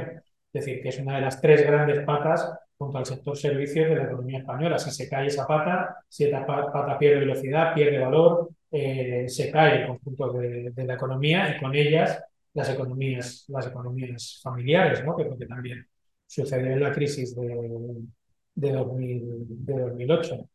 Y, bueno, pues yo creo con eso un poco eh, lo del el, tipo de propietarios es lo que, lo que decíamos antes. ¿no? Pues, evidentemente habrá propietarios de, de todo tipo, pero en general quien tiene una propiedad eh, ejerce su señoreaje, si se quiere. Intenta sacar el máximo dinero, la máxima rentabilidad, alquilarlo lo más alto que puedas, eh, si puedes invertir en otra vivienda para hacer lo mismo, pues también. Es decir, que eso es algo que, que está muy, eh, muy instaurado y muy transversalizado en la, en la sociedad. De hecho, por ejemplo, un dato, un dato curioso del sector inmobiliario es que de las empresas que se dedican al alquiler, al alquiler inmobiliario, no solo de, viviendas, pues hay cerca de 350.000 empresas en el Estado, más de 350.000 empresas en el Estado que no tienen, que no tienen empleados. Eso es gente que no solo los propietarios particulares, sino gente que, en vez de con propietarios particulares, están varios, forman una empresa, ni siquiera tienen nada contratado y eso van propiedades. O sea, que es que es un negocio muy capitalizado en el que participa muchísima gente y del que muchísimas personas extraen rentas extras a su salario eh, a partir de, ese mercado de alquiler, de vivienda, de locales, de garajes, de trasteo, de, de, de, cosas. ¿no? Y, y, eso está ahí, está ahí presente y, y, es el gran puro con el que te enfrentas cuando hablas de, de garantizar el derecho a, a la vivienda. Siempre, bueno, y que luego también, o sea, que yo creo que también hemos vivido una súper transformación como en este campo, ¿no? O sea, lo notamos mucho con la cuestión de la ocupación, ya no solo en el ámbito legislativo y cómo ha ido cambiando la norma, sino que eso ha ido también a la par de cómo han ido también cambiando las propias subjetividades. O sea, que hace 30 años no fuera algo que estuviera penalizado legalmente, sino que porque se entendía que tenías que vivir, necesitabas esas condiciones. O sea, y por eso no tenía ni una carga civil ni penal fuerte, ¿no? y, de hecho fue, bueno, ha ido progresivamente, ¿no? Hasta estar ahora con desocupa, eh, en, pudiendo entrar en los sitios, o sea, en, 30 años la subjetividad de cómo entendemos el cómo vivir ha cambiado enormemente, ¿no? O sea, y, con ello está la ley, pero también, vamos, a mí es que es una cosa que, que creo que me sorprende bastante, incluso cuando hablábamos esto de los barrios de remodelación, ¿no? Como que, eh, que gran, gran mayoría eran ocupaciones, ¿no? Ocupaciones de muchísimas familias que, que, digamos, esta primera vivienda con la que empezaron el ciclo de acumulación era una vivienda que estaba ocupada, ¿no? Entonces, o sea que no, por eso la, la, segmentación, la transversalidad de esta cuestión es como, como tan fuerte, ¿no? Porque no es, por eso tampoco hay como que entenderlo como una moralidad, sino más bien un problema en el que te has ido encontrando y que yo creo que es sentido lo de traerlo de Hayek y esa idea de la individualización y cómo se construye y cómo se construye ese miedo y cómo también no es una cosa como de buenas voluntades, tú lo haces bien, yo lo hago mal, en otro no sé qué, ¿no? Como que centrarlo en ese ámbito es lo que es problemático. Es un problema que es social, de definición social y de definición compartida. No va a ser como a trocitos, no va a ser que yo sí lo hago un poco bien, no que hay unos propietarios que especulan menos, ¿no? Como que en determinados movimientos ha llegado como, ¿no? como a juntarnos con eso, sino que tiene que ver con cómo comprendemos las responsabilidades con otros y cómo eso se traduce al final, pues también en leyes y, también y hay un montón de cosas que han existido y que existen y que, pues, que ni siquiera es el propio Código Penal el que las, ¿no? o sea, que la expropiación sigue siendo el centro del planeamiento, por ejemplo, ¿no? o cosas del estilo que son herramientas vigentes a día de hoy, pero que es la propia subjetividad y el no defender, el entender ese derecho y la no defensa de eso pública, lo que al final hace también que todos los partidos como sean iguales. ¿no? porque tú al final estás partiendo del, del mismo lugar y estás, bueno, adhiriendo muchísima violencia a cosas que, que en realidad cuando estamos hablando es de, de sostener la, de sostener la vida, ¿no? Y también además otra de las cosas que a mí me sorprende mucho, que ahora no se trate, que tiene que ver también con la cuestión del planeamiento y que Pablo la traía un poco con esto de la crisis de los materiales, pero en cambio no, estamos en un contexto de super crisis ecológica, todo el mundo eso lo entiende, pero nadie entiende que las ciudades no pueden crecer. O sea, el otro día no sé, estaba en otro sitio y de repente dice, no, pero es que todo el mundo quiere que se construyan más casas porque entonces habría más recursos, porque pueden venir más turistas, porque no sé qué, ¿no? Cuando en realidad hay un límite ambiental súper fuerte, comprender las, ¿no? como las implicaciones ambientales no solo en términos de materiales, sino necesidades de agua, de, de, suelo, bueno, un montón de recursos que son necesarios para para bueno, gestionar colectivamente y que en realidad a veces se pone en contraposición a la solución habitacional. ¿No? O sea, como, ah, bueno, pues solucionemos esto haciendo más viviendas porque no se quiere volver a tocar ya no solo los límites, no sé cuántos, que en realidad muchas veces ni siquiera están hablando de una redistribución, sino el propio, ¿no? La forma. Entonces, eso nunca va a partir de cosas, bueno, insisto, individuales, sino, sino que tiene que ver con cómo comprendemos. Y, y luego con lo que hablabas, que sí, eso que Pablo quería que contara, que era lo de la FUPAM, que, que a mí también me, que es lo de Uruguay, que es las cooperativas en la Federación de Cooperativas de Vivienda de Apoyo Apoyo Mutuo de, de Uruguay, que a mí la parte que más me gusta en concreto tiene que ver con varias cosas. La primera, y que esto podría tener cierta relación con parte de lo que los socialistas pueden plantearse, que tiene que ver con la generación de un contrapoder. Pues hay como varias soluciones con esto de las cooperativas de vivienda, dependiendo del contexto. Una muy habitual, que seguro que si habéis oído hablar de esto, sonará, que es lo que tiene que ver con Viena o con Alemania, que son del sistema Andel. Bueno, como hay un sistema de cooperativas de vivienda, estaría como lo que tenemos aquí, que es, te lo adjudico a un grupo de gente y chimpún, con más o menos apoyo institucional, dependiendo si te cedo suelo o no, o algunas de ellas vinculadas, pero sí que hay otros contextos como en Alemania, bueno, Austria que, sí que tienen, bueno, en los países del norte, en, Suecia, en Finlandia, que tienen legislaciones específicas y algunas días incluso eh, contemplan lo que puede ser el, que una parte de este vaya a una comunidad específica, ¿no? o sea que ¿no? Son, bueno, no voy a entrar aquí en mucho detalle, pero bueno, hay como varios modelos que sí que incorporan cierto grado de, diversidad o de vivienda social dentro de los modelos cooperativos, ¿no? pero sigue siendo eh, siempre de la cooperativa, o, sea, o del Estado, si es en el caso que, que, bueno, en algunos casos, o de la propia cooperativa. Y la cosa que tiene interesante lo de Uruguay tiene que ver con la idea de generación de un contrapoder. Es decir, que esto se habrá sonado porque siempre dicen, no, en Viena no sube el precio de la vivienda porque tienen mucha vivienda pública, entonces con eso pueden regular los precios y tienes cierta capacidad de intervención sobre el mercado. ¿no? Pues bueno, en realidad, en lugar de dejar eso en manos del Estado, lo que en, en Uruguay, que tenían un movimiento obrero muy fuerte, consiguieron organizarlo a través de la, de la federación. Entonces sí que tienes lo que sería como una especie de sindicato de la vivienda relativamente distribuido con todos los problemas que tiene, pero bueno, que no estás hablando de un elemento monolítico y no es un elemento tampoco estatal, sino que es un contrapoder, o sea, más allá de quien esté el poder, eh, sí que hay una entidad que gestiona parte de todos esos fondos y luego tiene una versión que es universalista en el sentido en que todo el mundo puede construir eh, cooperativas de vivienda y lo que hace el Estado es darte una cantidad según la renta que, que tú tienes. Y y eso, y eso te obliga a que tú estés dentro de la fútbol. Bueno, luego lo podemos, si queréis hablar más, son como modelos un poco específicos, pero que tienen estas dos ideas que yo creo que son importantes, la de generación de contrapoderes, a cómo reorganizar eso, porque si no al final no sirve de nada. Si yo tengo una cosa que tú dices que, bueno, yo que sé, que sea una cooperativa, pero en realidad no significa casi nada, es privado igualmente. De hecho, ahora mismo ya hay una normativa específica, que incluso ya en Madrid, que es como lo más rancio, de las cooperativas de vivienda, porque puede ser una cooperativa de vivienda y es igual de privativo, igual de, vamos, que no tienen prácticamente ninguna, yo creo, ¿eh? o sea, y no, vamos, que que no tienes por qué repensar prácticamente ninguna cosa, incluso cuando hablamos de, cesión de uso.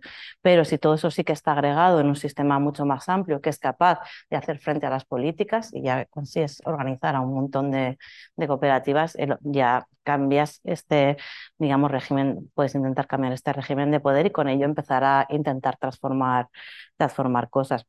Y luego esta cosa de la universalidad y de la heterogeneidad, que no estás creando grupos iguales, sino que que bueno, puedes convivir. Son dos cosas que a mí me, me, molaban. Y luego es que hay una persona que está intentando intervenir desde hace un rato, entonces vamos a dejarle y sí que... dale, dale. estás? Hola. Hola. Te oímos, te Es una... Sí, listo, gracias. En, en el caso de América Latina hay por lo menos tres constituciones que reconocen propiedad colectiva. Es el caso de Venezuela, del Ecuador y de Bolivia. Y la decisión de que aparezca en el texto constitucional responde a dos realidades socioeconómicas. Por un lado, la existencia de un sector hacendatario muy poderoso y por el otro, la existencia de una realidad histórica comunitaria, que algunos denominan de matriz comunitaria, de matriz colectiva le quiero preguntar a, a Pablo cómo ve esa garantía constitucional y de qué manera se, se podría traducir, se podría mm, proyectar para el caso de Europa y por supuesto también para el caso de sociedades latinoamericanas, donde en, en muchas ciudades ya se cuenta con el mismo problema de propiedad de vivienda. Eh, bueno, primero he metido en el canal el texto de una entrevista que le hicieron aquí en El Salto a, Isabel Cervoni, que es la vicepresidenta de la FUCBAN, cuando estuvo aquí en, Madrid, por, porque ahí explica un poquito el modelo y creo que hay algún enlace y demás. Em, aquí realmente es que es difícil de, de traducir esa, esa propiedad comunitaria. ¿no? Muchas veces lo hemos visto también, eh, pues por ejemplo, con, cuando se ha intentado pues, hacer alguna discusión sobre con los, con cuando estuvo aquí el CNI, ¿no? con, la, con los zapatistas y, y demás. Y, y realmente, bueno, pues hay pequeñísimas experiencias, pero toda la trayectoria que, que un poco sería asimilable que, estaría vinculada a lo mejor a las propiedades obreras, al cooperativismo y demás, eh, realmente a día de hoy, por ejemplo en el caso español, está, como decía Almudena, muy, muy asimilado y sobre todo muy asimilado a ciertos sectores sociales, podemos decir, de, clase, de clase media. O sea que no hay ni por un lado las comunidades que podrían reclamar, eh, como sí hay en, eh, en, América Latina, en otros muchos eh, lugares, eso, ese tipo de derechos más colectivos, ¿no? porque las propias, eh, las propias comunidades ¿no? pues, eh, lo mantienen vivo, ¿no? estoy pensando en el caso de, de los ejidos en, en, México, ¿no? es decir, el intentar pelear por constitucionalizar, por que haya un amparo legal o que se reconozcan derechos que ya han sido reconocidos en el, en el pasado, que también eh, que también eh, sucede. Y, aquí realmente es que es muy, es muy complicado. De hecho, por ejemplo, en el caso, en el caso del Estado español, eh, todo el patrimonio de, de, las organizaciones obreras antes de la guerra civil fue absolutamente dilapidado y se, se destruyó. ¿no? Ese era un patrimonio que podríamos decir colectivo, ¿no? de colectividades agrarias, de locales, de empresas, de un tejido industrial eh, autoorganizado, es decir, todo eso fue destruido, privatizado, eh, exiliadas las personas que lo llevaban y asesinadas también las que se quedaron eh, mayoritariamente, ¿no? Y de hecho en la, en la transición en los años 70, que fue uno de los grandes debates, al menos el patrimonio histórico de los sindicatos pues precisamente el sindicato que en aquel momento era más fuerte, que era la CNT, recuperó apenas un pequeñísimo porcentaje de sus propiedades y muchos de ellos porque lo, lo volvieron, a, lo volvieron a, ocupar. ¿no? Es decir, que yo creo que ahí puede haber extrapolaciones y puede haber distintas, sobre todo inspiraciones, ¿no? como decíamos antes con la, con la FUCBAN, ¿no? incluso yo creo, me acuerdo que en el que aquí cuando fue el 15M y se hablaba de todo el tema del proceso constituyente, sí que hubo gente eh, intentando, bueno, pues ver algunas de las cuestiones que podían ser interesantes de las que habían entrado, sobre todo en la constitución de, Bolivia y de, y de, Venezuela. Pero eh, realmente no hay una, no ha habido una, una traslación, no, muchas veces no es fácil la, la traslación así como más concreta, creo yo. Pues no sé si hay alguna cuestión más, así que podáis tener.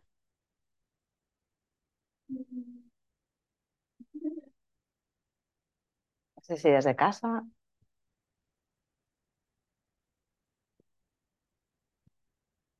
si queréis. Ah, dale, dale. Si lo único es si, si lo puedes decir por el micro para que te oigan en casa. O sea, sí, bueno, solo comentar dos cosas. Que primero, antes cuando has comentado, Pablo, que lo de, que en el arco parlamentario nadie se ha atrevido a tocar la propiedad, creo que tú has comentado también parecido.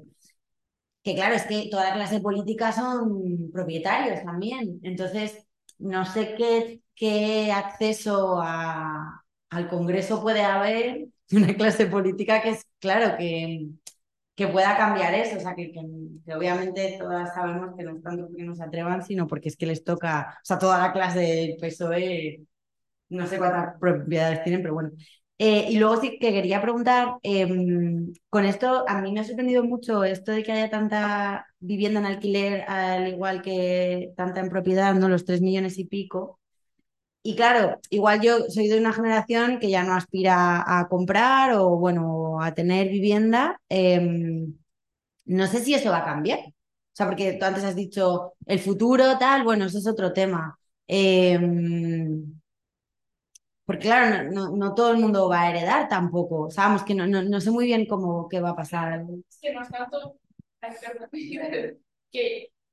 es como el futuro, el futuro, pero no es tanto el futuro, ¿no? Porque la generación que tiene ahora treinta y pico años tampoco tiene acceso a la vivienda, ¿no? Entonces la gente ya, o sea, no es, el futuro, ya es el presente, ¿no? Tipo, em, que era, no sé, que quizá los propietarios cada vez son gente mayor, más mayor, ¿no? Eso es el, momento en el, que, en el que se está. Es algo que se viene diciendo ya desde hace mucho tiempo, o sea, yo cuando tenía 30 años también lo decía, estoy condenado a vivir compartiendo piso, tal, no sé qué, y, realmente es que depende del propio impulso de las administraciones públicas, o sea, que exista esta sociedad de propietarios en gran medida, porque en España se ha invertido muchísimo dinero en construir vivienda pública que luego ha sido eh, cedida o que tenías derecho a quedártela en propiedad en un, futuro. Ahora, por ejemplo, hay, ayudas a las hipotecas, hay, entonces, dependiendo de la intensidad que se le aplique a esas políticas, se podrá o se querrá reconstruir más o menos esa, esa sociedad de propietarios. Y lo que sí está claro es que a medio plazo, una parte muy importante de, quien, por lo menos de quien está entre los 30 y los 40 años, va a heredar. Es decir, porque estadísticamente sus padres en un 80% y en territorios del Estado en un 90% son propietarios. O sea, es que eso es así. Y si las familias son de entre uno y dos hijos, es decir, la herencia va a ser si el sistema inmobiliario se reproduce, porque todo esto depende de, del valor de mercado, tú puedes heredar una casa en un sistema inmobiliario hundido y que tu casa no tenga ningún valor. No tiene ningún valor no solo porque no tenga un valor nominal, sino porque no existe un mercado en el que la puedas vender. Eso puede pasar. Y probablemente más va a ir por ahí la cosa, es decir, un mercado inmobiliario que se ha atascado, es decir, donde te tienes que ir apiñando, te tienes que ir tal, que, que lo otro, ¿no? Es decir, parece difícil que sin EDIE se siga reproduciendo el sistema de, propiedad, de propiedad anterior. Pero eh, la desestructuración del sistema de propiedad va a ser infinitamente más a largo plazo y mucho más lenta de lo que muchas veces se, quiere ver. O sea, va a ser mucho más gradual de lo que, de lo que parece. Es verdad que cada vez eh, se ha ido heredando más tarde porque la gente vive más, pero ese patrimonio en herencia siempre está, está presente y para muchas personas va a estar, va a estar presente y mucha gente, aunque no lo diga, lo tiene en sus cálculos mentales anotado en el, en el libro de contabilidad personal de cada, de cada quien, que eso también, eso también sucede. Pero ahora pasa otra una cosa, o sea, es verdad que igual esto se lleva arrastrando, pues sí, supongo que desde la crisis del 2008 o no sé si antes, pero mm, que también se hereda mucho en vida ahora, ¿no? eso creo que sí que creo que es más de los últimos años. O sea, no, no sé si se va a llegar a hipotecar la vivienda, o sea, como, no sé. Sí. O sea, digo, porque la gente como le va costando cada vez más subsistir y tal, y necesitan herencias en vida. No sé si eso cambia. Hay que, o sea, hay que, habría que ver las estadísticas dentro de un par de años o tres y hacer una, eh, como todo un histórico de, de compra-venta, pero por ejemplo, lo que sí se está dando es que evidentemente han bajado el número de compraventas de viviendas y que la mayoría se compran sin hipoteca ya, más de la mitad se compra sin hipoteca. ¿Esto qué quiere decir? Cuando suben los tipos de interés, las familias lo que hacen es, eh, esa generación más sentada lo que hace es coger ahorros y amortizar las hipotecas anteriores, por un lado, o directamente comprar la casa a, a su hijo o a la siguiente generación.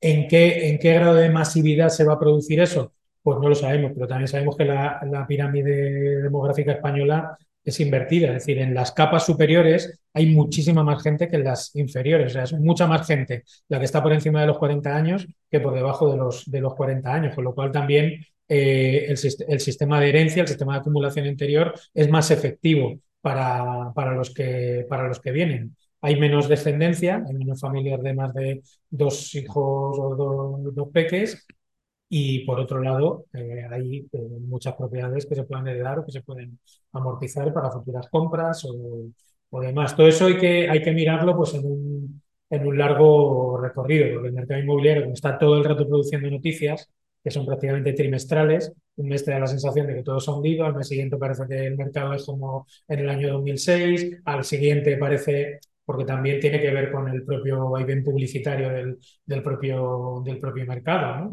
Pero eh, el ritmo de compraventas que se está produciendo desde hace mucho tiempo es, eh, salvo la distorsión de la pandemia, es similar al que había antes de, antes de, la, antes de la crisis. Lo único que se produce sobre vivienda de segunda mano en vez de sobre vivienda nueva, porque no se está construyendo al ritmo de finales de, de los 90. Entonces, todo eso hay que ir viéndolo con los datos y ver exactamente qué está, qué está, qué está sucediendo. ¿no? ¿Quién es exactamente quién está viviendo alquiler? ¿Quién está dejando de poder comprar? Y veremos que no es la mayoría de la sociedad. O sea, el deterioro siempre es gradual y, poco a poco. No de repente todas las clases medias se han quedado sin poder comprar. ¿no? Pues es unas determinadas rentas, en unas determinadas condiciones, sobre todo la población migrante. Es decir, que ahí también hay cambios de vida, o sea, evidentemente hay un aumento del alquiler, pero es que se producen todos los estratos de renta. Es que la gente que gana más de 100.000 euros al año también vive más de alquiler que antes. O sea, hay una media de un 3% más en todos los estratos de renta, un 3-4% más en todos los estratos de renta que la gente prefiere vivir de alquiler porque hay más movilidad, porque no quieres comprar, porque prefieres comprar para alquilárselo a otro y vivir en un sitio mejor, por mil, por mil razones. O sea, decir que el aumento del alquiler tiene que ver también con otras razones, porque la gente que gana más renta, o sea, los que viven, los que tienen más de 25.000, más de 30.000, más de 60.000, más de 100.000 euros al año de ingresos, también están viviendo más de alquiler que hace 10 y 20 años. Entonces, hay un proceso también de, transformación, que la peña pero, pues, tampoco quiere hacerse cargo de una propiedad, porque se mueven más, porque son de otra ciudad, porque sea. Y todo eso hay que verlo porque son cambios muy finos, vamos. Sí, claro, o sea, sobre lo que estás diciendo ahora, que eh, claro, también se tiene que mirar por qué están tan altos los alquileres, ¿no? Y eso que decías que hay gente con mucha capacidad adquisitiva que se está moviendo mucho, hay todo eso de la gentrificación, ¿no? Porque, bueno, o sea, en todas las ciudades eh, se ve, ¿no? Que como les sale más a cuenta alquilar a alguien que sea un expat y tal, que cobra muchísimo más, entonces, o sea, también se están alquilando a precios tan altos porque hay gente que lo puede pagar, ¿no? Entonces, quizá también regulando esto se regularía un poco más el mercado. Bueno, el stock de vivienda no, o sea, da igual las que haya porque el precio no lo marca la oferta y la demanda. Es decir, es, no. funciona como un activo financiero y los activos financieros funcionan siempre a futuro. Si yo veo que el mercado y a futuro voy a poder seguir, yo sigo subiendo. Porque en el fondo es como una negociación social. Es decir, hasta dónde puedes llegar tú pagando y hasta dónde puedes... Y luego a su vez, y luego a su vez eh, todas las medidas eh, por ejemplo, que tienen que ver con la lucha contra el cambio climático y demás, son medidas que favorecen extraordinariamente a los, propietarios. Eso lo hemos visto con las viviendas. En la vivienda, si tú eres propietario de una vivienda y la tienes en alquiler eh, y haces reformas de accesibilidad o de eficiencia energética, puedes subir el precio un 10%. Fíjate, un 10% en un año. O sea, te pasas de pagar 900 a pagar 1000. Y no solo eso, sino que eso lo estás haciendo gracias a que el gobierno te está dando una subvención para que mejore tu casa, para que sea accesible, le pongas un ascensor, mejores los pagamentos, cambies las ventanas, le pongas placas solares. Es decir, tu casa pasa de ser una casa de 260 normalita y corriente a ser una casa prácticamente remodelada, con una eficiencia energética muy superior y que además funciona con energía solar en una parte del, una Que vas a poder vender, además tú tienes el derecho por la ley de vivienda a que te suba, a subir el alquiler un 10%. Y además tienes beneficios fiscales cuando haces la declaración de la renta por eso. Entonces, todo toda la economía verde, de alguna manera, viene a eh, respaldar el, pues el, el modelo, el modelo. ¿sí? Entonces, bueno, pues tú puedes hacer todo eso, se vio en los 90, se veía clarísimo. ¿Cómo es posible que se esté construyendo mm, millones de, de, viviendas y el precio no baja? Pues porque el precio no tiene que ver con... Porque es las expectativas, lo que pueda pagar la gente. Vale, hasta que, hasta que haya un, un, consenso social, es una lucha social. O sea, hasta que no se pueda pagar, entonces ya tengas que. Es como los activos financieros, como decir, el petróleo se está acabando el pico de no sé qué, y de repente llega un momento en el que el petróleo se baja el precio. ¿Por qué baja el precio? Porque no solo están en la reserva de petróleo del mundo, sino es un activo financiero, una commodity que negocias aquí a futuro, que pasa no sé qué, y estoy comprando el petróleo a 50 años, y lo pago no sé cuánto, y al día siguiente la OPEP decide no sé qué. Es decir, que hay muchísimos factores, y en la vivienda ese, esa realidad funciona, funciona de manera, de manera similar, ¿no? Y, y, tampoco sin, sin tenerlo muy claro, ¿eh? porque la cuestión de la renta y la propiedad inmobiliaria no, no está muy sencilla, pero bueno, está ahí, y ese es el ese es el, mecanismo, ¿no? es un mecanismo de, que trabaja con un activo financiero y, y, está en esa correlación de fuerzas sociales. La posición propietaria eh, políticamente tiene tal capacidad de señoriaje que tiene capacidad para pedir lo que le dé la gana, incluso aunque tenga 100 viviendas vacías. Porque hay 3 millones de viviendas vacías, 3,8 ¿no? en el último censo. Y que tiene también mucho que ver con el papel que juega el Estado, con lo que hemos hablado de bonificaciones, pero también con la poner a disposición del suelo, o sea, en que en realidad es un mercado que, que, es, que regulado, lo que pasa es que es regulado a, a favor, digamos, de este tipo de, de, prácticas. Y podrían haber sido otras y se han decidido estas y se han decidido conscientemente desde, por su, bueno, como la inserción. Luego hablamos de lo de los cuidados, pero si quieres. Eh, bueno, era por cambiar el tema del tipo de propiedad a lo mejor es una pregunta un poco estúpida, pero, o sea, respecto a la privatización de los recursos naturales, bueno, llamamos recursos naturales, no sé si en España qué tipo de regulación o, límite hay de privatización de ellos, porque, y esto no lo tengo tampoco muy estudiado, pero tengo entendido que, bueno, mi ley, pues nada, con esta liberalización, no sé si también ha liberalizado la posibilidad de compras extranjeras de tierra. O sea, sé que en Argentina hay muchísimo ya privatizado. No, sé en relación eso España cómo está. Y porque también otra noticia que, que recibí eh, cuando las vacunas del COVID es que también como que se habían filtrado en los documentos de Argentina eh, como bueno, vendiendo glaciares también, como para un futuro. Eh, no, no, sé qué, qué limitaciones legales hay a eso. También por lo de España, lo del impuesto al sol y todo esto.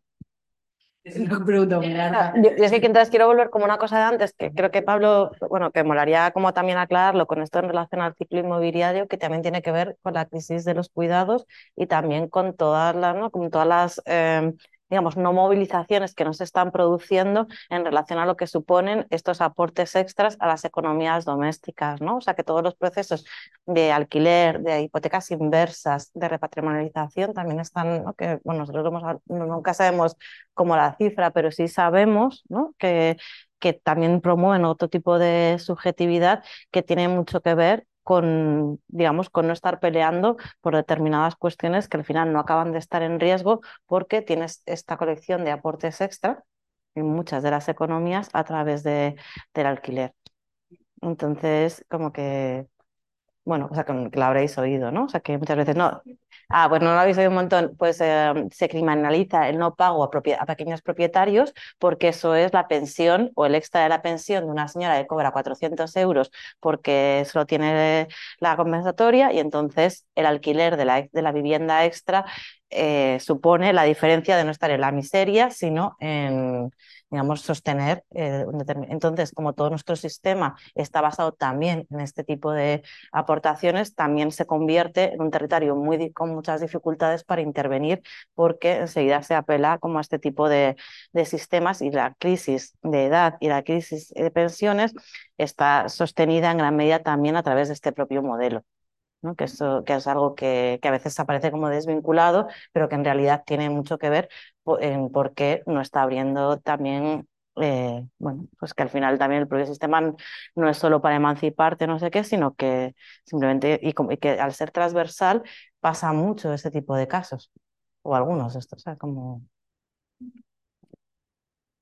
Yo, pues, ya, ya, donde... No sé si sabes algo de, las energía. No, no, sabría, un tiempo que lo estuve mirando, ¿no? Pero sea, realmente el territorio español es privado en la inmensísima mayoría. O sea, tú cuando vas al campo, la mayoría es, terreno de, de alguien, parques naturales, lo que toque la ley de costas, eh, cosas así, ¿no? Y además, eh, en, España, claro, como, en todos los sitios, pasó algo curioso, que es que todas las propiedades comunales y, o sea, los liberales, que son los que ahora estarían contra la expropiación, eh, en gran medida el poder burgués tiene que ver con su capacidad expropiatoria. Es decir, que los bienes de la iglesia, los bienes eh, de la nobleza, lo que llamaban ellos las muertas, pues se desamortizó y se repartió entre las eh, burguesías locales de, todo, de, todo, el Estado, desde los años, bueno, fuertemente desde los años 30 del siglo, del siglo XIX, pero ya antes hizo una,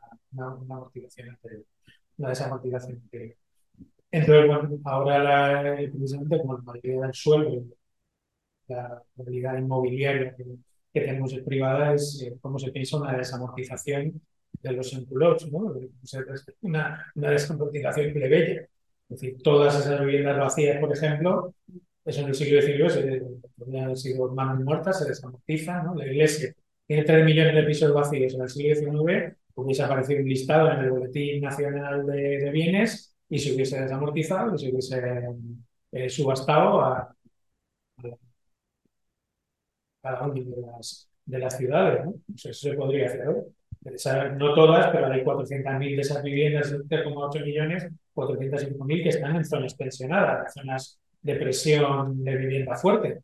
¿no? Porque si cogen las 400.000 viviendas que están vacías en alguna de la intergrata y pasan a ser eh, una bolsa pública de vivienda gratuita para gente que tiene acceso a la vivienda o para empezar a, generar otro, otro modelo, por ejemplo. Es decir, eso es eso ningún político se atrevería a decirlo en televisión.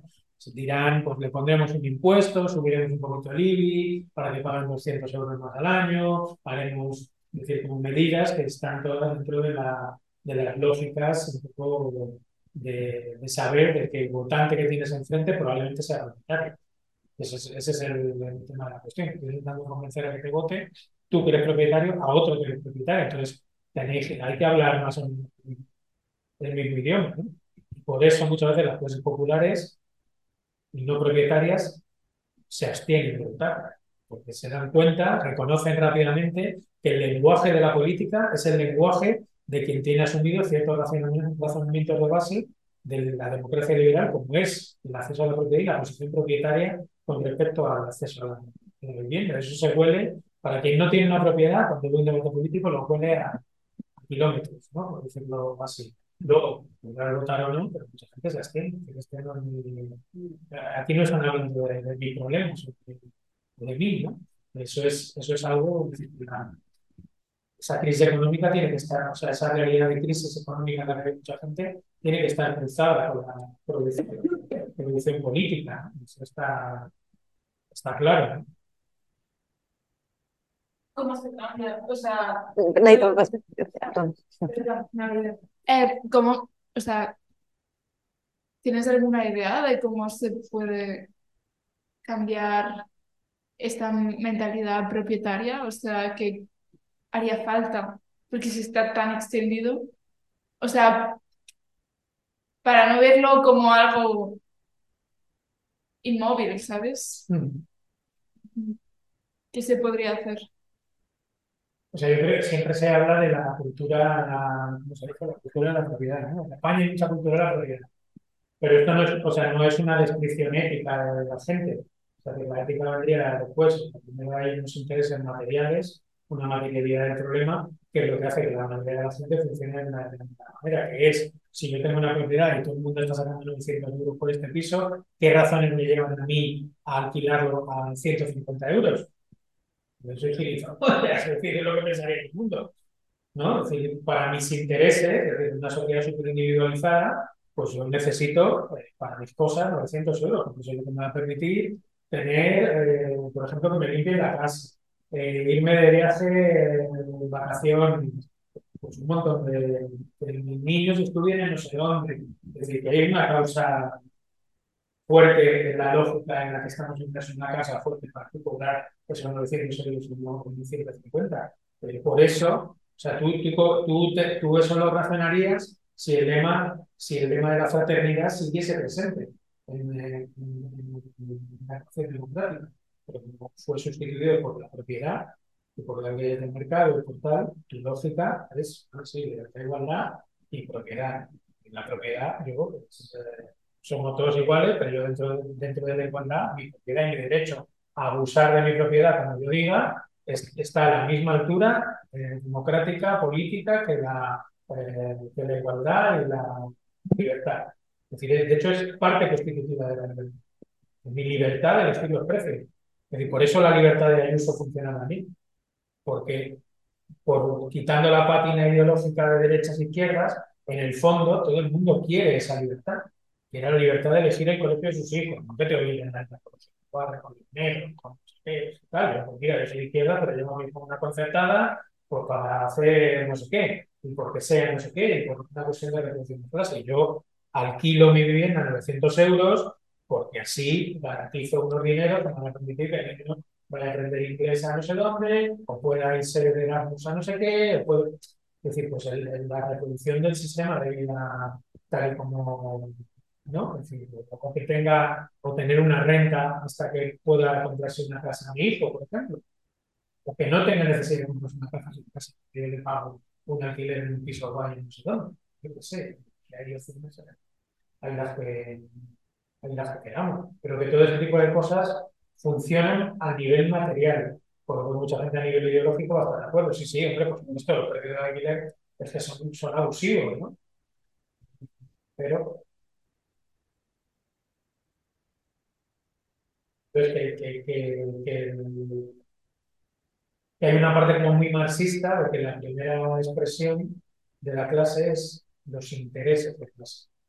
Pues unos intereses también muy materiales. Entonces, aunque no sean únicos, están muy presentes y constituyen mucho lo que hay de fondo en, la- en el juego de posiciones, ¿no? Pues, probablemente alguien que no sea propietario tendrá mucho mejor la fraternidad que tenga, joder, pues si tiene cinco pisos, oye, pues reparte un par de ellos, con, con dos a 150 euros, ¿no? Pero si no eres propietario, es que no te interpela. Lógico que la gente que tiene muchos pisos, pues incluso lo regale, ¿no?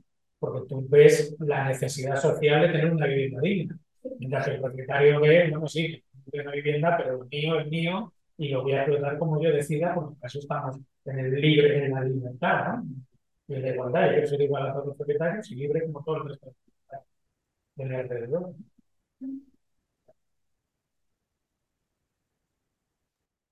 Entonces, lo que planteas es un cambio de estilo de vida. No, no o sea, yo no sé si es, eh, puede ser un cambio de estilo de vida, pero es, eh, es un cambio material, es un cambio que tiene que ver con, con la posición material que, que tiene, que tiene cada cual. Es decir, puede haber gente propietaria que venda todas sus propiedades y yo qué sé, las ponga a disposición de proyectos revolucionarios, eso ha pasado a lo largo de la historia. Eh, Engels financiaba a Marx, yo qué sé, ese tipo de cosas han pasado. Eh, pues eh, no sé, es decir, que, es algo que, está ahí presente y que tiene que ver con, también con cambio de, de ciclos, de ciclos históricos, ¿no? Tampoco tiene que ver esto con eh, quemar las propiedades de todo el mundo para que cambien de, para que cambiemos o se cambie de, de idea, simplemente como un diagnóstico de la realidad. Es decir, no hay, no hay, no es ni siquiera un diagnóstico ético de la realidad. Es el pensar cómo es, cómo funciona y qué posibilidades de cambio existe cuando las cosas funcionan así y cómo podrían, y cómo podrían eh, cambiarse a partir de esa materialidad. ¿no? Es decir, bueno, si hacemos una página web en la que convencemos a todo el mundo que alquila una vivienda de que las dejen a cero euros, pues sería fantástico. Pero yo creo que eso no va a funcionar así, porque la gente materialmente funciona de otra manera. y no es solo una cuestión ideológica. Ahí hay mucha gente que es de izquierdas, que vota partidos de extrema izquierda, que no, que sí, o sea, de todo tipo de, de todo tipo de gente y todos actúan relativamente parecido, porque todas están dentro de un, sí, de un estilo de vida, si se quiere, de un horizonte de vida muy, muy similar, muy parecido. No es solo un horizonte, es una posición, una posición material. Y eso es a lo que juegan los, los neoliberales. Los neoliberales juegan a que la propiedad te da votos. Y cuando hay mucha eh, gente adscrita políticamente a través de la propiedad a tus postulados, tú ganas elecciones y Thatcher gana elecciones. Y gana elecciones quien defiende la propiedad. Entonces, bueno, pues es, un, es una democracia de pequeños propietarios, ¿no? Lo que hacía Jefferson para los pequeños, lo que decíamos antes, lo que hacía Jefferson para los pequeños propietarios de campesinos, de, de tierra, eh, vale para las eh, grandes ciudades contemporáneas también. Un poco, vale un poco. Bueno, y que lo hemos visto también con lo que ha sido todo el crecimiento, ¿no? O sea, que daba igual el partido que fuera, que en realidad la política inmobiliaria que tenía era casi siempre bastante similar, ¿no? Entonces, con, matices y que son importantes y que algunos gobiernos pues podrían dar acceso a más viviendas y cuestiones, o sea que tampoco vamos aquí a tratar todo, pero que en la práctica su comportamiento al final volvía a ser entrar de una u otra manera en el propio ciclo inmobiliario. Y también yo creo que tiene con mucho que ver con, si no sabemos qué hacer, por lo menos no negar lo que está sucediendo, porque si no también impide hacer política. O sea, a lo mejor ahora mismo no sabemos cómo se transforma esa subjetividad en la que estamos insertas, las repercusiones de dónde vienen esa capacidad de tener propiedades, a quién está explotando y en qué con condiciones. Pero mm, creer que eso no pasa porque estamos metidas en ello es todavía más problemático. O sea, a lo mejor a partir de reconocerla, a partir de ir hablando con ella, también podemos enfrentar poner un claro oscuro, conseguir que cada vez haya políticas que colectivamente podamos asumir mejor ese reto y, y que nos pongan a nosotras mismas en, en, cuestión, en cómo lo entendemos y cómo queremos afrontar nuestro futuro. ¿no? Y parte también de lo que por lo menos hemos sentido con esto es que hay mucha dificultad a la hora de visibilizar esta realidad eh, que es muy presente desde las derechas, por así decirlo, porque su propio discurso lo constituyen desde ahí, pero que en el ámbito de la izquierda, progresía, y eh, es absolutamente complicado tratar de esto porque enseguida se moraliza en ambos campos y con ello a veces incluso se, se niega, ¿no? Como que tú pues, puedas tener propiedad, puedas hacer no sé qué, cuando en la práctica pues el, el propio sistema es así, estás dentro del, del sistema, ¿no? Entonces, eh, pues cuanto más capaces seamos de afrontarlo y entenderlo como una cosa que no depende de exclusivamente de decisión, aunque en parte pueda ser, sino que depende del contexto donde estás y cómo colectivamente se resuelve, pues más capacidad de transformación e incidencia tendremos. Y mm, no sé si desde casa tenéis alguna cosilla más. Creo que, que, igual, ¿no? Entonces, como ya va siendo también la hora que nos hemos pasado de las nueve, pues eh, lo dejaríamos aquí. Contaros que el miércoles que viene nos eh, tendremos una sesión con Ricardo Robles hablando también de esta cuestión de la expropiación y, y, mm, bueno, lo que fue toda la, reforma agraria, las luchadas por la propiedad en principios del siglo XX y mm, que también es una sesión que es abierta por si queréis invitar a más personas, ya que viene desde fuera. Entonces, pues aprovechar a intentar ser unas poquitas más de las que estamos aquí. Y, mm, y nada, y, y, que nos vemos el miércoles. Muchas gracias, Muchas Pablo, gracias. por haberlo venido y a vosotras, vosotros, a vosotros por estar aquí. Chao. Adiós. O sea, perdón, la del viernes no es la de la